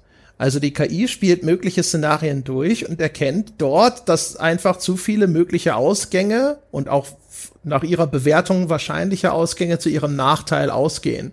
Der Spieler wäre aber gar nicht klug genug, um drauf zu kommen. Und das wäre gar nicht passiert. Und deswegen sagt er, das ist doch unrealistisch, weil er zu blöd ist, sozusagen, zu erkennen, was die KI aber gemerkt hat, dass sie da einen Nachteil hat, den sie nicht eingehen möchte. Ja, das kann natürlich auch sein. Ist das auch was? Also da erinnere ich mich auch dran. In den Gesprächen damals, da ging es dann eher auch wieder um eine Shooter-KI. Da wurde auch immer gesagt, die Shooter-KI, die ist ja blöd. Das sind Gegner, die rennen aus der Deckung ohne Not und die rennen nach vorne und lassen sich erschießen und sonst irgendwas. Und da wurde mir auch gesagt, Also eigentlich ist es kein Problem, eine KI zu machen, die realistisch agiert, so wie das jetzt vielleicht auch eine reale Eingreiftruppe machen würde. Die könnte sich aufteilen in mehrere Teams, die könnte den Spieler flankieren, die könnte entsprechend präzise schießen. Das Problem ist nur, dass der Spieler dann keine Chance mehr hat. Und das wollen wir ja vermeiden. Der Spieler soll ja gewinnen können. Und auch wenn die jetzt zum Beispiel nicht einfach blöd aus der Deckung laufen, dass das dann vielleicht unrealistisch ist, aber dass das für den Spielfluss wichtig ist, weil wenn die einfach ewig in der Deckung verharren, also wenn sie nach rein rationalen Parametern entscheiden, nö, das ist jetzt zu gefährlich, ich bleibe weiter in Deckung, dann entwickelt sich einfach so ein zäher Stellungskrieg, den man für das Spiel gar nicht haben will das ist, also würdest du das auch so sehen, dass das halt einfach ein reales Problem ist, dass die Leute sich vorstellen, sie wollen eine realistisch agierende KI, aber immer nur bis zu dem Moment, bis man sie ihnen geben würde. Und wenn sie dann damit konfrontiert werden, würden sie feststellen, ach nee, scheiße, das wollte ich doch nicht. Ja, das kann ich mir gut vorstellen, weil äh, wenn man so eine KI entwickelt, steht ja wirklich immer der Spieler im, im Zentrum, im Vordergrund. Ähm, und man überlegt sich dann ja wirklich, wie, wie ist denn dann die Erfahrung des Spielers? Also man möchte ja, dass er an dem Spiel Spaß hat und dass, dass er im Spiel vorankommt. Ähm, also ja, überlegt man sich, wann, wann ist es noch gut genug, aber eben nicht zu, zu stark. Aber jetzt könnten wir ja sagen, wir hatten vorher schon mal das Beispiel mit der Schach-KI. Jetzt können wir sagen, wir können, früher konnte man einen Schachcomputer, heute können wir ein Schachprogramm äh, machen, das auf der niedrigsten Stufe von einem Einsteiger locker bezwungen werden kann und auf der höchsten Stufe den Weltmeister vor große Probleme setzen. Jetzt können wir ebenfalls sagen, weil es mittlerweile auch ganz gut erforscht ist, dass es kaum ein komplexeres Spiel auf diesem Planeten gibt als Schach mit den ganzen Variablen. Du hast ja vorher auch schon gesagt, Eröffnung, Mittelspiel, Endspiel und so weiter, die dort eine Rolle spielen, weswegen sich ja mittlerweile auch äh, sehr viel dort über Schachcomputer und so weiter abbildet in der Vorbereitung auf die einzelnen Partien auswendig lernen und so weiter. Warum können wir das nicht machen mit einer solchen KI, die genauso auf dem einfachen Level total easy für Anfänger und auf dem höchsten Level ähm, schwierig für den Besten der Welt Civilization spielt oder Total War spielt oder was auch immer? Warum können wir das bei Schach, das ja nun wirklich kein einfacheres Spiel ist, aber bei Computerspielen nicht? Hm. Nee, ich sage mal, die Schach-KI, die, die ja jetzt mittlerweile auch besser als ein Mensch spielen kann, ähm, wird ja so programmiert, dass, also die, die ja zumindest den, gegen den Menschen gewinnt, hat ja tatsächliche KI. Das heißt, sie kann wirklich vorausschauen, sie kann alle Züge äh, oder auch Sequenzen von Zügen berechnen, sie kann ähm, die bewerten und dann können wir ja sagen, okay, jetzt für den schwächeren ähm, Spieler wählst du vielleicht nicht die Züge mit der höchsten Bewertung, sondern man kann sie ja dann quasi wirklich nach Zahlen sortieren und sagen, du nimmst dann immer nur den dritten besten oder den fünf besten Zug. Ähm, das so kann man das ja bei Spielen nicht machen, aber man versucht das ja durch, durch das Balancing zu lösen. Also die Variablen, die dann ähm, da eine Rolle spielen, werden ja wiederum von Designern festgelegt. Und man versucht ja ähm, durch zum Beispiel sowas wie Aggressivität oder wann, ähm, also durch unterschiedliche Variablenwerte das festzulegen, dass für den, zum Beispiel bei schwachen Spielern reagiert die KI oder nimmt sie wahr, erst wenn sie ganz nah sind, so dass die, die schwächeren Spieler wirklich sich ganz nah an die KI schleichen können und erst dann reagiert die KI. Und bei stärkeren Spielern äh, kann man ja zum Beispiel diesen Reaktionsradius erweitern. Also man versucht das schon mit unterschiedlichen variablen Werten zu lösen. Und es gibt ja Spiele, wo man solche ja, Stärke der KI festlegen kann. Und das wird halt so gemacht. Aber, aber warum kann, du hast gesagt, man kann das nicht machen. Also bei einem, bei einem Shooter jetzt zum Beispiel, klar, wie jetzt irgendein Crisis oder so, dass das System wie Schach da nicht funktioniert, ist klar. Aber bei einem Strategiespiel, bei einem XCOM, bei einem Civilization und Co., warum kann man das da nicht so machen? Also da kann man doch auch sagen, ähm, äh, sozusagen das analysiere das voraus, was macht dieser Zug, was macht jener Zug und so weiter, wie das eine, eine Schach-KI auch macht und dann auf niedrigen Schwierigkeitsgraden, jetzt spielst du halt nur die fünf besten Züge.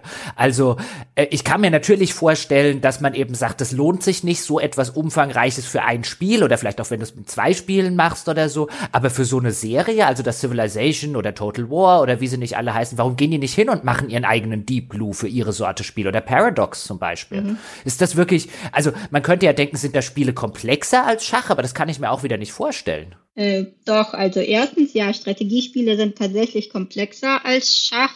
Mhm. Äh, das sieht man ja daran, also sogar Go ist komplexer als Schach. Der, falls euch was sagt, es gibt ja dieses AlphaGo, was dann Go gelöst hat. Und ähm, dann gab es ja AlphaStar, also dieses Deep äh, Neural Network von DeepMind, was dann eben StarCraft 2 äh, gespielt hat und besser als der äh, beste Spieler war. Mhm. Ähm, das kann man machen. Das ist ähm, das würde aber eben wirklich tatsächliche KI voraussetzen. Und oder auch wenn wir sowas wie bei MCTS, also Monte Carlo Tree Search, was ich vorhin erwähnt hatte, was einfach nur nach vorne simuliert, man, äh, da könnte man ja schon sagen, wähle dann nicht das Beste, sondern das Drittbeste aus. Da wäre aber wieder die schwierige, äh, die, die Herausforderung, äh, den Spaß noch ähm, zu beizubehalten, weil die KI ähm, dann ja tatsächlich erstmal sowas berechnen könnte, was der Spieler gar nicht vielleicht nachvollziehen können würde. Ähm, und ein anderes Problem ist auch, ähm, ja, wieder das Debuggen. Also wenn, wenn dann irgendwas Komisches passiert, ähm, hast du bestimmte Regeln, also hast du Skripts, kannst du das in den meisten Fällen äh, reproduzieren. Bei einer richtigen KI oder solche, auch sowas simulationsbasierte, was dann aber doch irgendwie eine Art Randomness drin hat, kannst du das höchstwahrscheinlich nicht reproduzieren. Und Reproduzierbarkeit ist sehr wichtig bei, bei Spielen, weil sonst, ja, du, du publizierst es dann und die Spieler spielen und du weißt gar nicht, warum bestimmte Bugs entstanden sind und du kannst sie auch nicht beheben. Das ist auch ein Problem. Also sagen wir, wenn du wirklich KI hast, also richtige KI, was zum Beispiel ein neuronales Netz gelernt hat, und du willst jetzt irgendwas an den Regeln des Spiels ändern, aus irgendeinem Grund irgendwie anpassen. Bei einem Skript würdest du einfach nur reingehen. Du weißt ja, wie diese Änderung im Spiel dein Skript beeinflusst und würdest dann das dann einfach noch manuell ändern. Genau da, wo, wo, wo das beeinflusst wird. Für eine richtige KI müsstest du quasi komplett das neuronale Netzwerk äh, neu trainieren mit den neuen Spielregeln. Vielleicht auch nochmal, also ich vermute, wenn du sagst, das ist dann komplexer als Schach, was gemeint ist, ist ja vor allem wahrscheinlich, dass ein Schachbrett, das hat seine definierte Anzahl von Feldern und eine bestimmte Maximalanzahl auch an Figuren und so ein Civilization hat halt einfach unglaublich viele Felder, auf denen auch ganz unterschiedliche Figuren, je nachdem welche produziert wurden und in welcher Menge stehen können. Das heißt also die Anzahl der unterschiedlichen Konfigurationen, die das Spiel produzieren kann, die ist erstmal enorm hoch und deshalb muss sich dann eine KI anschauen und dann musst du zu dieser Bewertung kommen. Was genau. ist das für eine Situation und was fordert die jetzt für eine Reaktion von mir? Und das ist da schon schwierig und das ist aber eigentlich dann noch mal genauso bei den Echtzeitstrategiespielen, nur da muss es dann halt noch, da ist es sozusagen noch filigraner. Ne? Da kann eine Einheit ein ganz kleines bisschen weiter links, weiter rechts stehen. Die kann irgendwo ne, in dieser oder jener Bewegungskurve auf den äh, Gegner zusteuern und so weiter und so fort. Und das, also der menschliche Spieler kann draufschauen und sagen, ja, das ist doch eine ganz einfache Situation hier ist doch sofort klar, was zu tun ist. Das ist doch gar nicht so komplex wie Schach. Aber für eine KI, die das halt alles in jeder dieser unglaublich vielen Konfigurationen erstmal erfassen und bewerten muss, das ist für die eine größere Herausforderung, richtig? Genau, das ist das, was ich vorhin meinte. Mit, wir Menschen können viel besser generalisieren, wir können viel besser abstrahieren und die KI kann ja nur solche Variablen äh, als Input nehmen und muss sie dann irgendwie interpretieren. Und ähm, ja, ich glaube, bei StarCraft hat man gesagt, dass die Anzahl der möglichen Game States, ähm, ich weiß nicht, wie viel es, also zehn hoch irgendwas ist, aber ähm, ich habe irgendwo gehört, dass es wohl mehr als Atome, äh, also die Anzahl ist größer als die Anzahl der Atome im Universum oder auch die Anzahl der Sterne die, äh, im Universum ist. Also auf jeden Fall zehn hoch 20 oder mehr. Ähm, ja. Und deswegen kann, kann man das auch mit so einem einfachen Entscheidungsbaum gar nicht, äh, also keine gute Entscheidung treffen, weil man ja gar nicht alle diese 10 hoch 20 möglichen ähm, Ausgänge bewerten kann. Aber dann wäre ja eigentlich die, die äh, naheliegende Frage, wo bleibt das Machine Learning in Spielen? Und vielleicht sagst du auch an der Stelle zwei, drei Takte dazu, was wir überhaupt unter Machine Learning verstehen. Ja. das wäre nett. Wir haben den Begriff jetzt schon ein paar Mal benutzt und äh, wäre ganz cool, glaube ich, wenn du ihn, wenn du ihn als Expertin kurz einordnest. Ja, also ich würde sagen, Machine Learning ist eben diese Fähigkeit aus einer sehr, sehr, sehr großen Datenmenge etwas ähm, zu erkennen, etwas, ja, das, diese Datenmenge analysieren zu können und daraus etwas zu lernen.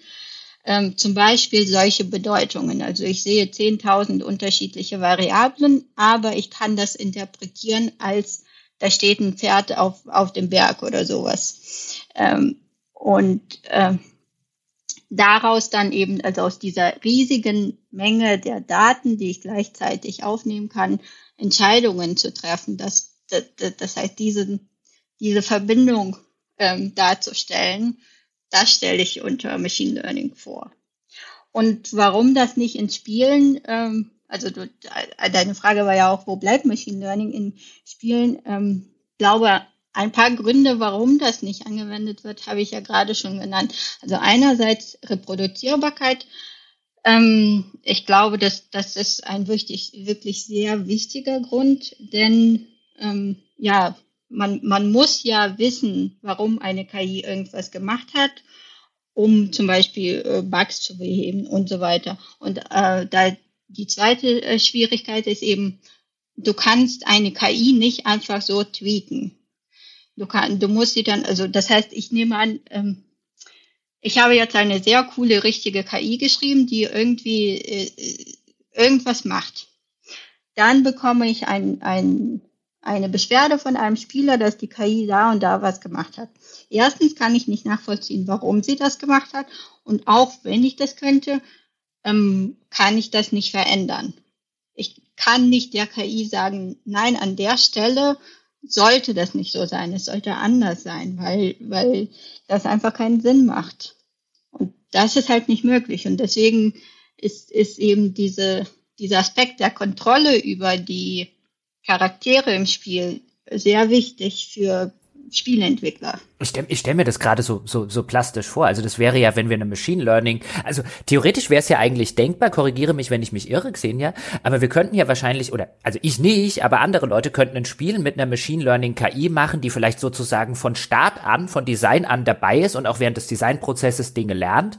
Und dann wird das Spiel geschippt und dann lade ich diese KI runter, wenn ich es mir bei Steam kaufe oder kaufe mir sie auf, auf, auf Blu-ray oder so, wenn ich sie in die, in die Playstation schiebe. Und dann entwickelt die sich bei mir noch weiter. Und am Ende habe ich eine völlig andere KI als äh, André, der das gleiche Spiel gespielt hat, aber halt auf seine Art und Weise, wo die KI von ihm gelernt hat. Und am Ende haben wir Millionen von unterschiedlichen KIs für dasselbe Spiel dort draußen. Das wäre ja theoretisch denkbar, oder? Äh, theoretisch ja. Ich glaube, es gab sogar äh, vor mehreren Jahren ein, ein Spiel, wo gab es nicht Spiele, wo man ähm, als Spieler quasi so seine KI trainieren konnte? Black and White. Also es gab Black dieses, and White, äh, genau. ja. Ja, genau. Oder auch das, äh, dieses Drivatar-System, das Microsoft bei einem der Forza-Titel mal hatte, wo sie gesagt haben, im Grunde genommen, also man kennt das ja aus Rennspielen, dass da diese Ghosts erstellt werden, die dann einfach nur das Rennen eines Spielers aufzeichnen und dann als so ein semi-transparentes Fahrzeug wieder einbinden. Dann kann man gegen sich selbst oder gegen eine Zeit, die ein Freund gefahren hat, nochmal antreten. Und bei dem Drivatar war es so, dass sie gesagt haben, sie erstellen äh, NPC-Fahrer auf Basis von so zusammengemixten Fahrdaten aus der Community. Jetzt weiß ich nicht, wie ex wie genau oder wie komplex dieses System war. Kann sein, dass sie sich nur einen fancy Marketingbegriff ausgedacht haben und haben auch einfach nur eins zu eins wie bei den Ghosts, die, die äh, den, das, wie andere Leute fahren, da eingebaut. Aber das glaube ich nicht, weil die KI ja trotzdem weiter äh, dann dynamisch zum Beispiel darauf reagieren musste, wenn der Spieler sich ihr nähert. Das waren keine Ghosts, da wurden richtige physische NPC-Fahrer mit befeuert in meiner Erinnerung. Und da stelle ich mir halt auch, also das System, wie es irgendwann mal funktionieren würde, am ehesten stelle ich mir halt auch so vor, oder? Dass eine, KI irgendwie angebunden ist an eher an sowas wie einen Multiplayer-Modus und dass sie hin, dass sie, dass sie diese Daten sozusagen eingetrichtert bekommt, so dass sie dann in einzelnen Situationen sich immer fragen kann auf Basis dieses Datenfundus, was haben andere Leute mit Erfolg in dieser Situation getan. Ich erkenne mhm. dieses Muster in diesen und diesen Situationen wieder, die ich schon aufgezeichnet habe wer hat dort eine Entscheidung getroffen, die zum Erfolg führte, dann werde ich mich jetzt genauso verhalten, oder? Mhm.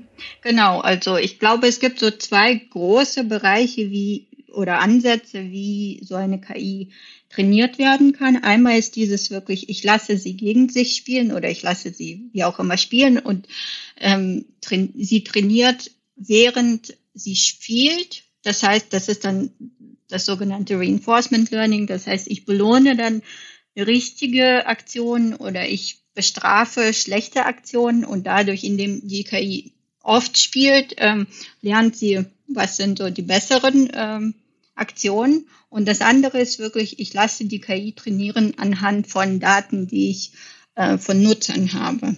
Und dafür braucht man aber eben sehr, sehr viele Daten. Also generell um im Machine Learning sind Daten das Wichtigste. Man braucht sehr viele Daten, um etwas zu trainieren. Und wenn es eben so userbasiert ist, ähm, dann, dann ist die Schwierigkeit auch, um, diese Daten zu sammeln. Das heißt, ja, bei so einem Multiplayer-Spiel wäre das noch möglich, weil dann ja die Spieler spielen. Aber wenn es zum Beispiel, ähm, das wäre aber auch erst nach dem Release des Spiels möglich.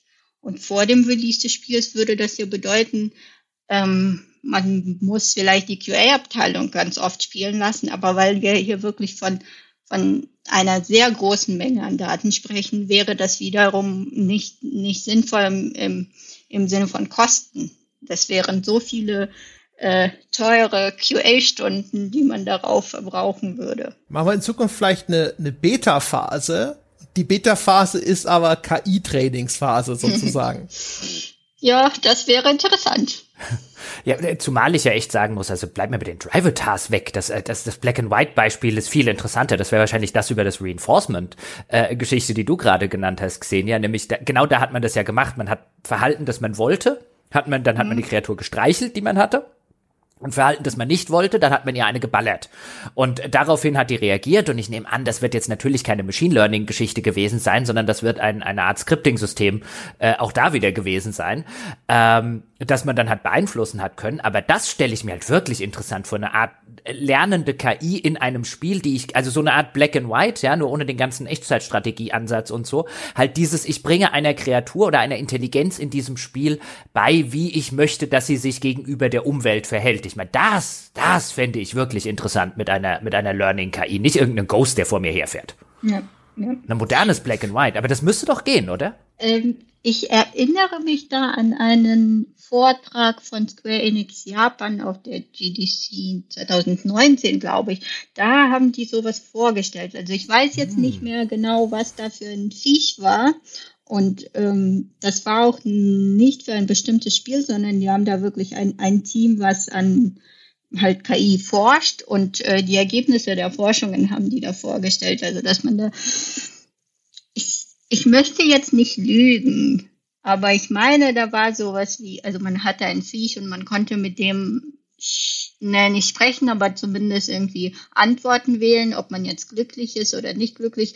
Und man konnte dann auch dem Tier irgendwie auch wehtun, da war das Tier nicht so glücklich. Also das hat dann wohl auch gelernt. Ähm, irgendwie an sowas forschen die. Ähm, ja, das wäre interessant. Ähm, was ich mir aber auch als problematisch dann vorstellen kann. Also jetzt nicht von solchen Tieren, aber du hattest ja vorhin erwähnt, man könnte ja irgendwie als, als Bot quasi eine KI trainieren und die dann auch weiter lernen lassen im Spiel. Und zum Beispiel bei so einem Reinforcement Learning, ähm, das Ziel der KI beim Lernen ist ja wirklich immer besser zu werden. Und wenn du sagst, ich lasse die KI immer weiter lernen, kann sie dann halt irgendwann wirklich viel zu stark sein. Und dann macht es keinen Spaß mehr. Also das, das könnte auch problematisch sein. Gut, jetzt habe ich an äh, André die Botsma, äh, die die die die Ghostmatig gemacht. Das ist äh, ich, ich ich stimme zu, aber weißt du, hier Bots äh, äh Ghosts. Weißt du, kann kann kann einen Affen aus Black and White haben, ja, und will will äh, äh Drive Drivatars. Es war nur nur etwas, was mir eingefallen ist, wo auch schon sowas. Was was ist denn die Systemvoraussetzungen für sowas? Also jetzt gerade, wenn ich an sowas wie so einen datengetriebenes Machine Learning denke. Ich vermute mal, also diese Masse an Daten, die da reinkommt, die wird von dem System dann erstmal analysiert und irgendwie auch gefiltert. Das wird wahrscheinlich irgendwie abstrahiert, weil es kann ja nicht jedes Mal in dieser kompletten Masse an Daten anfangen rumzusuchen und zu sagen, hey, Sekunde mal, hab's gleich, Moment, Moment, ja, das sieht richtig aus. Ähm, aber selbst wenn das dann schon mal irgendwie zurechtgestutzt ist, ist das etwas, das auf einem normalen PC überhaupt möglich wäre? Oder ist das was, wo man schon eher so sagt, nee, wir schielen in Richtung der Cloud oder sowas?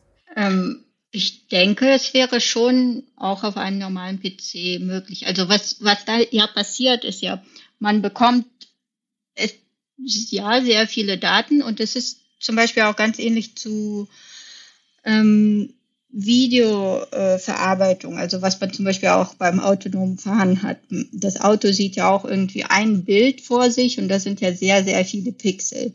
Und das, die muss sie verarbeiten. Und das geht eigentlich mit neuronalen Netzen sehr gut, weil die ja genau dafür da sind, diese äh, große Menge an Daten so zusammenzufalten, sage ich mal, ähm, und dann wieder am Ende zu entfalten, dass, dass daraus etwas gelernt wird, etwas entsteht, was Sinn macht.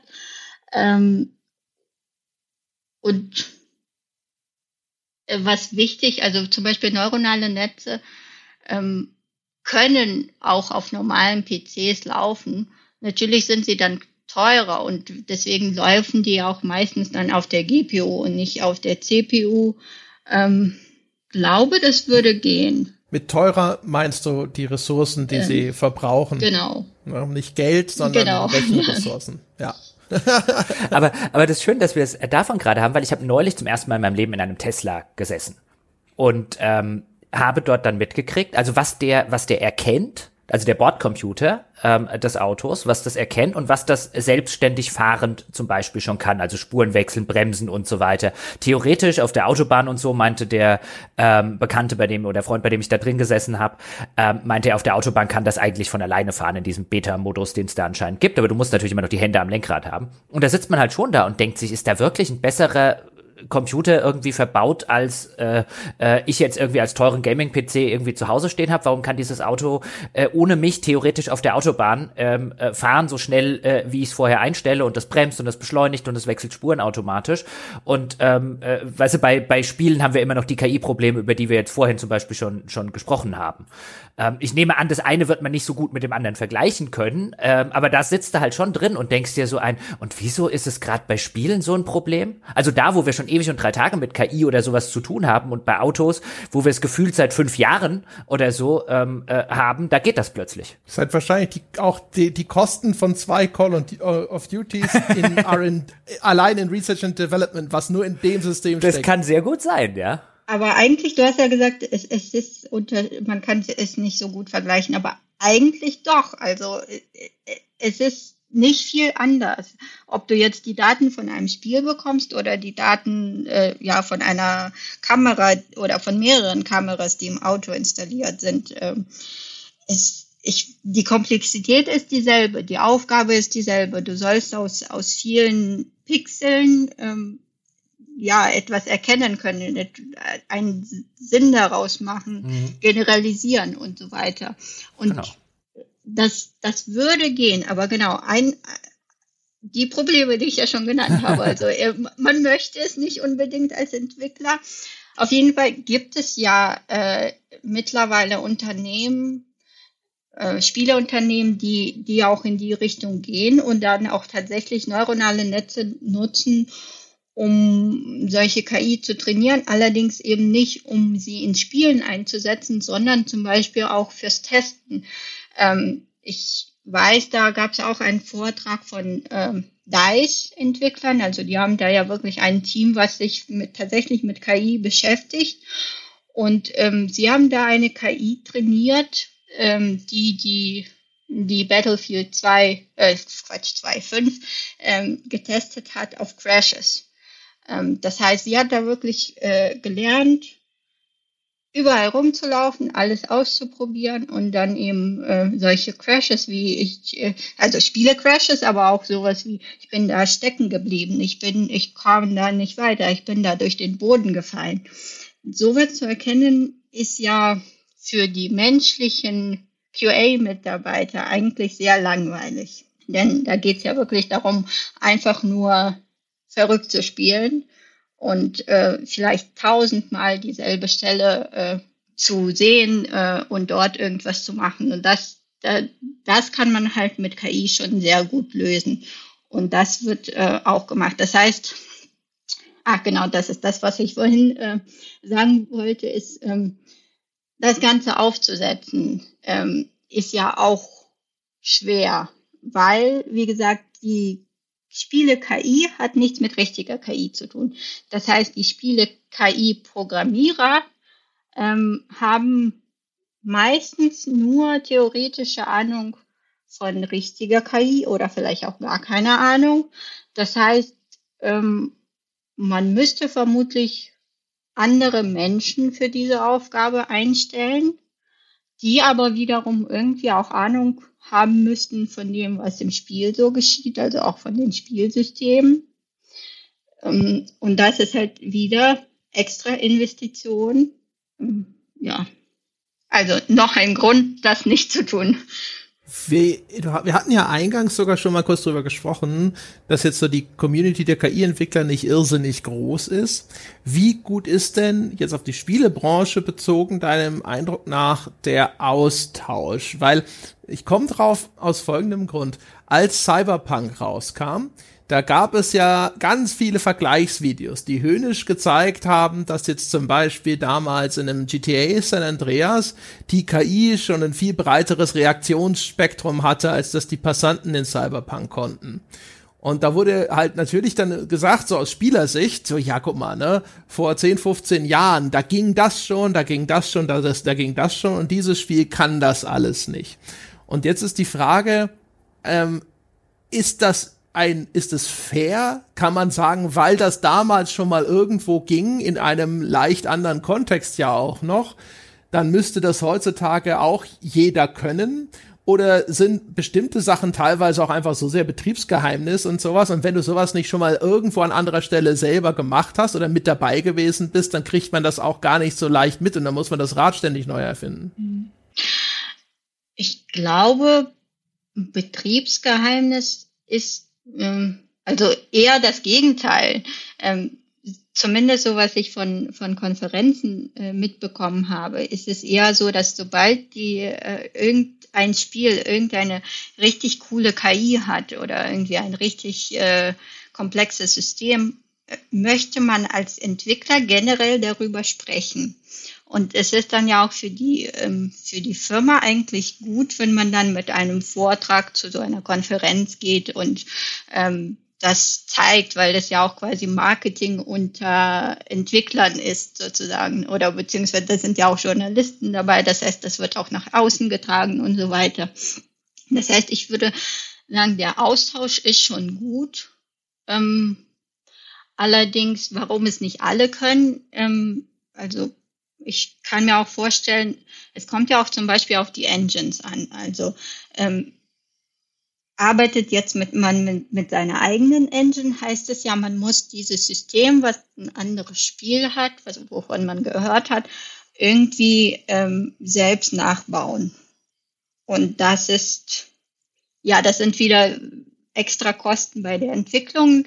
Das heißt, da wird nochmal nachgedacht, lohnt sich das überhaupt für uns oder werden wir das nur in dem Teil des Spiels verwenden oder hat, haben wir da auch irgendwie Aussichten, dass wir das auch in späteren Spielen wieder verwenden könnten? Oder wenn man aber so ein, sowas wie Unity verwendet ähm, und man vielleicht eher ein, ein kleineres Team ist, ähm, muss man ja auch quasi mit dem klarkommen, was, was die Engine schon bietet. Oder also ich glaube nicht, dass man dann große Systeme selbst noch nachbaut.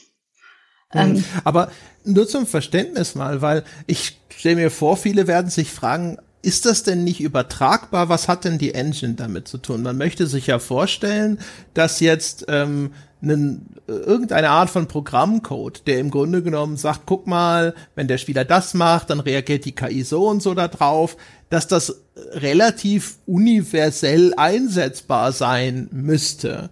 Ähm, wie unterscheidet sich das dann so stark von Engine zu Engine? Haha. Sehr. Ähm. naja, ich meine, sogar wenn man, wenn man ein Spiel mit, was weiß ich, früher mit Unity äh, mit einer Version äh, entwickelt hat und dann auf eine Version später äh, wechseln musste, äh, hat plötzlich das Spiel nicht mehr funktioniert. Das heißt, sogar innerhalb der Engine-Versionen kann sehr vieles kaputt gehen. Und ähm, einfach mal den Code von einem anderen Spiel, von, einem, von einer anderen Engine reinnehmen, das ist unmöglich.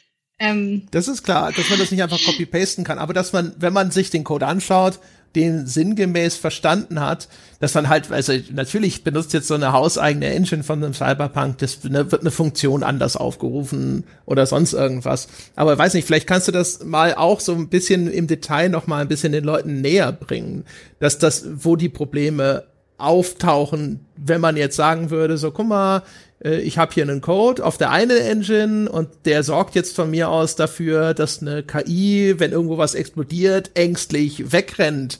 Ähm, dass das, weißt du, man möchte ja meinen, okay, ich muss jetzt einfach nur dafür sorgen, dass das bei mir auch passiert. Ich muss die Animationen machen, damit die KI wegrennen kann. Aber dann ist das doch eigentlich Pillepalle.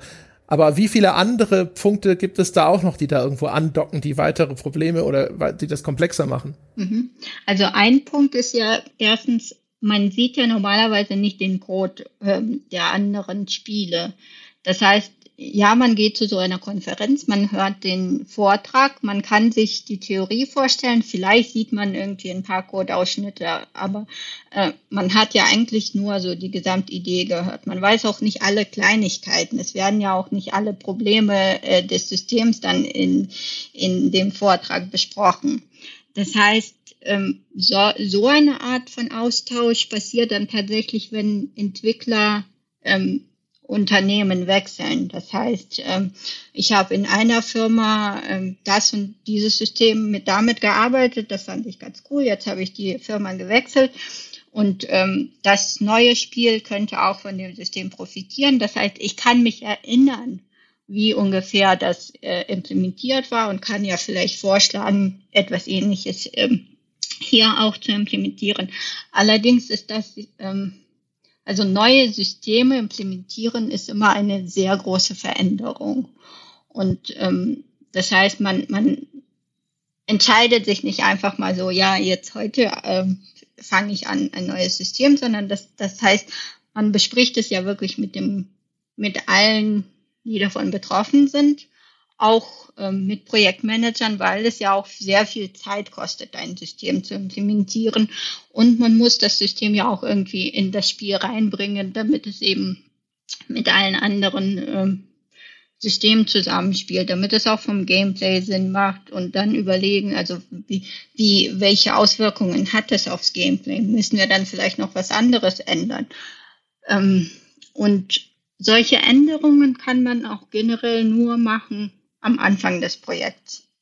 Weil wenn das Spiel schon zwei Jahre in der Entwicklung ist, also irgendwie in der Mitte ist, ist es sehr unwahrscheinlich, dass da noch ein neues System angefangen wird. Sondern halt normalerweise wirklich am Anfang, wo man noch einen Prototypen erstellt und überlegt, ja, was, was wäre denn sinnvoll für das, äh, für das Spiel. Und weil, wie gesagt, dieser Austausch passiert, indem Entwickler Stellen wechseln und das kann ja auch, also das passiert ja auch nicht immer zum Anfang des Projekts, sondern meistens sieht man, aha, okay, dieses Unternehmen hat jetzt irgendwie ein cooles Spiel angekündigt. Ich möchte daran arbeiten, ich bewerbe mich jetzt mal bei denen. Das heißt, höchstwahrscheinlich steigt man in der Mitte des, der Entwicklung ein. Und da, also da kann man wahrscheinlich nicht gleich mit einem neuen System kommen. Das heißt, man hofft, dass das vielleicht für das nächste Spiel äh, möglich wird. Und da kann ja noch viel, vieles dazwischen passieren. Also ja, Schwierigkeiten. Ja. Ja, ja. Also ich glaube, was, was viele Leute vielleicht dann auch immer unterschätzen, ist, wie viel da dranhängen. Ne? Also bei dem simplen Beispiel von eben, jetzt explodiert was und jemand soll, so ein Passanten sollen irgendwie erschreckt weglaufen, dann muss man halt erstmal sagen, okay, aber wie weit laufen die weg? Wohin laufen die weg? Wenn die aufhören wegzulaufen, was machen sie dann? Kauern die sich verschreckt hin? Sollen die Deckungen suchen? Ab wann hört dieser Status wieder auf? Was machen sie dann? Kehren sie an ihren normalen Ort zurück? Sollen sie irgendwas anderes tun? Sie brauchen vielleicht einen Soundeffekt, dass die schreien, während sie weglaufen. Sie sollen vielleicht auch irgendwie wild mit den Armen rudern. Und es soll nicht die ganz normale Laufanimation sein, die wir auch schon fürs Joggen benutzt haben. Was ist überhaupt der Wirkungsradius von dieser Explosion? Also wie weit können sie die hören? Bis wohin sollen sie darauf reagieren und so weiter und so fort. Also selbst so ganz kleine Sachen, also zumindest jetzt augenscheinlich kleine Sachen, haben ja im Hintergrund dann häufig enorme Auswirkungen. Ich habe mhm. neulich einen ganz interessanten Twitter-Thread gesehen, da haben sich Entwickler äh, darüber ausgetauscht, wie wie entsetzlich es ist, Türen in Spiele auf, einzubauen, wo es ja. einfach nur darum ging, dass Türen, die geöffnet werden sollen vom Spieler, aber auch insbesondere von der KI, dass die ganz schrecklich sind, dass es, dass, dass Türen in Spielen auch immer zu beiden Seiten aufgehen können, dass die nicht nur eine Öffnungsrichtung haben, weil es ansonsten ganz viele schreckliche Probleme mit sich bringt. Ja, das ist, das ist tatsächlich eine große Herausforderung, die ich auch so mit, mitbekommen habe. Das hat ja auch was wiederum mit Navigation zu tun. Also normalerweise, wenn die Tür zugemacht ist, also vielleicht je nach KI-Typ soll ja die KI vielleicht gar nicht erst dadurch navigieren können. Oder sie soll nur navigieren können, wenn die Tür nicht verschlossen ist und so weiter. Also es gibt, äh, es, es ist quasi nur eine Kleinigkeit für den Spieler, aber es sind so viele Herausforderungen für die Entwickler dabei. Ich hätte eigentlich nur noch eine Frage, die sich so vielleicht ein bisschen so äh, als, als kleine Abschlussdiskussion einigen könnte. Ich weiß nicht, was André noch hatte, aber ich stelle sie einfach mal. Und zwar hat sie so ein bisschen mit Sachen zu tun, die wir vorhin auch schon angesprochen haben, als wir, als wir kurz mal über den Tesla gesprochen haben und André dann meinte, ja, da wird wahrscheinlich R&D-Kosten drin sein, die irgendwie zwei oder drei Call of Duties oder so haben. Und da ist bestimmt auch natürlich was dran. Aber ich habe jetzt schon häufiger gehört, Gerade wenn wir über Automobilindustrie reden und Spieleindustrie, so als, als die Schnittstelle, die zwischen beiden existiert, haben mir schon viele Leute gesagt, wer heute was kann in der Spieleindustrie, insbesondere auf der Programmierseite und insbesondere auf solchen Seiten wie KI-Entwicklung und so weiter, der bleibt nicht lange in der Spieleindustrie, der geht zum Beispiel in die Automobilindustrie oder in andere Industriezweige, der wird dort abgeworben, da verdient er mehr, da hat er bessere Karrierechancen und so weiter. Und jetzt ist ja auch Xenia nicht in der äh, Spielebranche geblieben, weiß nicht, ob es damit was zu tun hat, aber aber ist da was dran? Ist das so ein Bereich, wo man jetzt sagen kann, da arbeiten in der Spieleindustrie eher die äh, eher entweder die Idealisten, die das unbedingt machen wollen, oder eben die, die vielleicht nicht gut genug sind, um woanders abgeworben zu werden? Also ich würde nicht sagen, dass da arbeiten äh, die, die nicht gut genug sind. Äh, die sind auf jeden Fall sehr gut. Ähm, ich würde sagen, da sind tatsächlich eher die Idealisten, die sagen, äh, es ist mir egal, dass ich weniger verdiene, sondern aber Spiele sind dafür wirklich meine Leidenschaft. Es ist das, was ich schon immer machen wollte und ich will auch dabei bleiben. Und ähm, ich glaube, was, was viele, zumindest KI-Programmierer, wirklich motiviert, ist eben äh, der Spaß an der Arbeit an solchen komplexen Systemen. Also es kann auch ähm, einem Entwickler eigentlich auch egal sein, was das für ein Spiel ist. Ähm, also ob man das selber spielen würde oder nicht, ob, ob einem der Grafikstil gefällt oder nicht.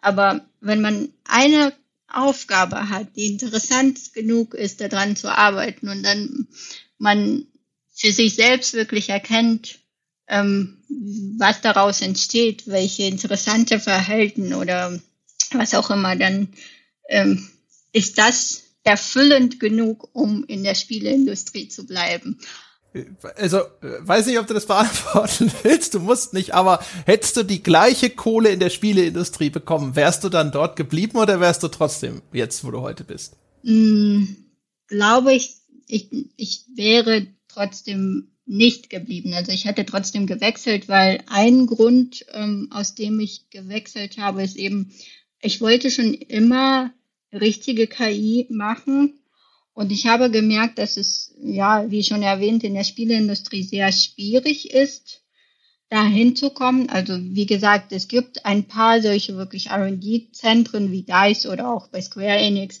wo die tatsächlich ähm, KI reinbringen, aber ähm, dafür muss man eben umziehen, dafür muss man sein Leben komplett umstellen und so weiter. Und ähm, ein Grund ist auch, ich habe gemerkt, eben, ja, egal wie, wie cool die KI ist, die man da entwickelt und ähm, wie komplex auch die Systeme sind, an denen man dann vielleicht auch Spaß hat äh, zu arbeiten, ähm, oft bleibt es doch unbemerkt von den Spielern. Und das kann natürlich dann auch sehr enttäuschend sein. Also man, man hält, man implementiert irgendwas, man ist sehr stolz darauf, da irgendwas gemacht zu haben. Und dann ist das genau das, was die Spieler kritisieren. Und, oder die, noch schlimmer, die bemerken das gar nicht. Das ist, das ist eigentlich das Schlimmste. Also du hast irgendwie ein super äh, KI-System entwickelt und dann äh, fällt es keinem auf. Und ich wollte eben einerseits richtige KI machen, aber eben auch ähm, ja etwas machen, was einen Unterschied ausmacht, was auch wirklich jemandem auffällt. Und das, das waren so die Hauptgründe, ähm, warum ich gewechselt habe. Das heißt, ich denke mal, auch wenn ich da das gleiche Geld verdient hätte, würde ich trotzdem wechseln. Okay. Aber ich finde, ich finde den Grund, ich wollte richtige KI machen. Ja, das ist, ist schon ein bisschen witzig. Dann überlege ich mir, wir haben auch schon da gesessen, wir wollten richtigen Journalismus machen. Also, es ist anscheinend nicht die einzige Branche, in der, in der, in der solche Wahlmöglichkeiten bestehen. Was mich noch interessieren würde, Xenia, was ist denn, was ist denn also, was ist denn, hast du irgendwas in, entwickelt, wo du sagst, das war richtig cool, das hat keiner gesehen, das können wir, da können wir jetzt noch mal den Scheinwerfer drauf richten. Uh, mm, also was, was, was mir sehr viel Spaß gemacht hat, ist, als ich an Hand Showdown gearbeitet habe und da an dem System für die Spinne, also die, der eine Boss da. Und äh, ich war, also es hat super viel Spaß gemacht, weil das schon ein sehr, sehr spezieller Monster ist, ähm, sehr schnell. Und da gab, der hatte auch an sehr viele Probleme am Anfang, also das Ganze war ja Early Access und da wissen vielleicht noch manche Spieler, dass die Spinne da sehr oft durch den Boden gefallen ist oder zum Beispiel auch das ähm, Haus verlassen hat oder plötzlich verschwunden ist und so weiter. Ähm, und da dran zu arbeiten, das war, das war schon sehr cool. Und ähm, dann eben auch diese Bugs zu beheben und äh, bei der Spinne ist ja wirklich speziell, dass sie nicht nur am Boden läuft, sondern eben auch an den Wänden und an der Decke. Und das ist das, was das Herausforderndste war. Diese ganze Navigation nicht nur auf 2D, was man gewohnt ist, sondern eben ähm, ja auch auf der Decke. Und dann zum Beispiel gab es ja auch so Löcher, ähm, äh, also entweder in der Decke oder sowas wie Fenster an den Wänden. Und da zum Beispiel wirklich fest ähm, zu, also das sicherzustellen, dass die Beine der Spinne zum Beispiel immer auf einer Oberfläche stehen. Daran habe ich zum Beispiel auch lange gearbeitet und da war ich auch sehr stolz drauf. Das Problem ist aber, dass die Spinne mit irgendwie 10 äh, Meter pro Sekunde läuft und das kein Spieler sehen kann bei der Geschwindigkeit. Aber ich, wenn ich da ganz, ganz langsam das Spiel laufen lassen würde, würde sehen, dass die Beine da perfekt an den Wänden und ähm, an der Decke äh, ja, gemappt werden. Es gab ja, es gab ja auch dieses berühmte Beispiel, ich glaube, das passt auch ganz gut aus Ultima Online, wo, wo es ein, ein durchaus KI-System gab, das die ähm, äh, fleischfressenden Tiere, also Wölfe zum Beispiel, die pflanzenfressenden Tiere gefressen haben oder fressen sollten, wie zum Beispiel Rehe und die Rehe oder die, die pflanzenfressenden Tiere wiederum die Pflanzen in der Spielwelt und dass dort so ein, ein, ein Ökokreislauf geplant war und der war auch drin, den haben die Spieler nur nie gesehen, weil sie schneller alles umgebracht haben, was draußen kreucht und fleuchte, ähm, als die, als die Entwickler sie spawnen konnten, die Tiere und deswegen war der ganze schöne KI-Greiflauf für den Hintern. Das ist, glaube ich, so ein Beispiel, nehme ich an, was du, was du meinst, wo ja, Spieler ein ja. System einfach nie zu Gesicht kriegen. Ja. Super. Dann hätte ich gesagt, dann haben wir es geschafft, Xenia. Vielen Dank, dass du dir die Zeit genommen hast für uns. Danke euch, das hat ja, uns sehr danke. viel Spaß gemacht. Das war super, danke dir. super. So, und dann schreite ich zur Abmoderation, meine Damen und Herren da draußen. Das war's für dieses Mal. Sie wissen, was zu tun ist. Wenn Sie uns abonnieren und unterstützen möchten, dann schauen Sie vorbei unter gamespodcast.de slash abo oder auf patreon.com slash auf ein Bier. Sie können uns nette Bewertungen hinterlassen auf iTunes, Sie können uns folgen auf Spotify und Sie können mit uns über diese Folge diskutieren im Weltbesten Spieleforum unter forum.gamespodcast.de. Das war's für diese Woche. Wir hören uns nächste Woche wieder. Bis dahin.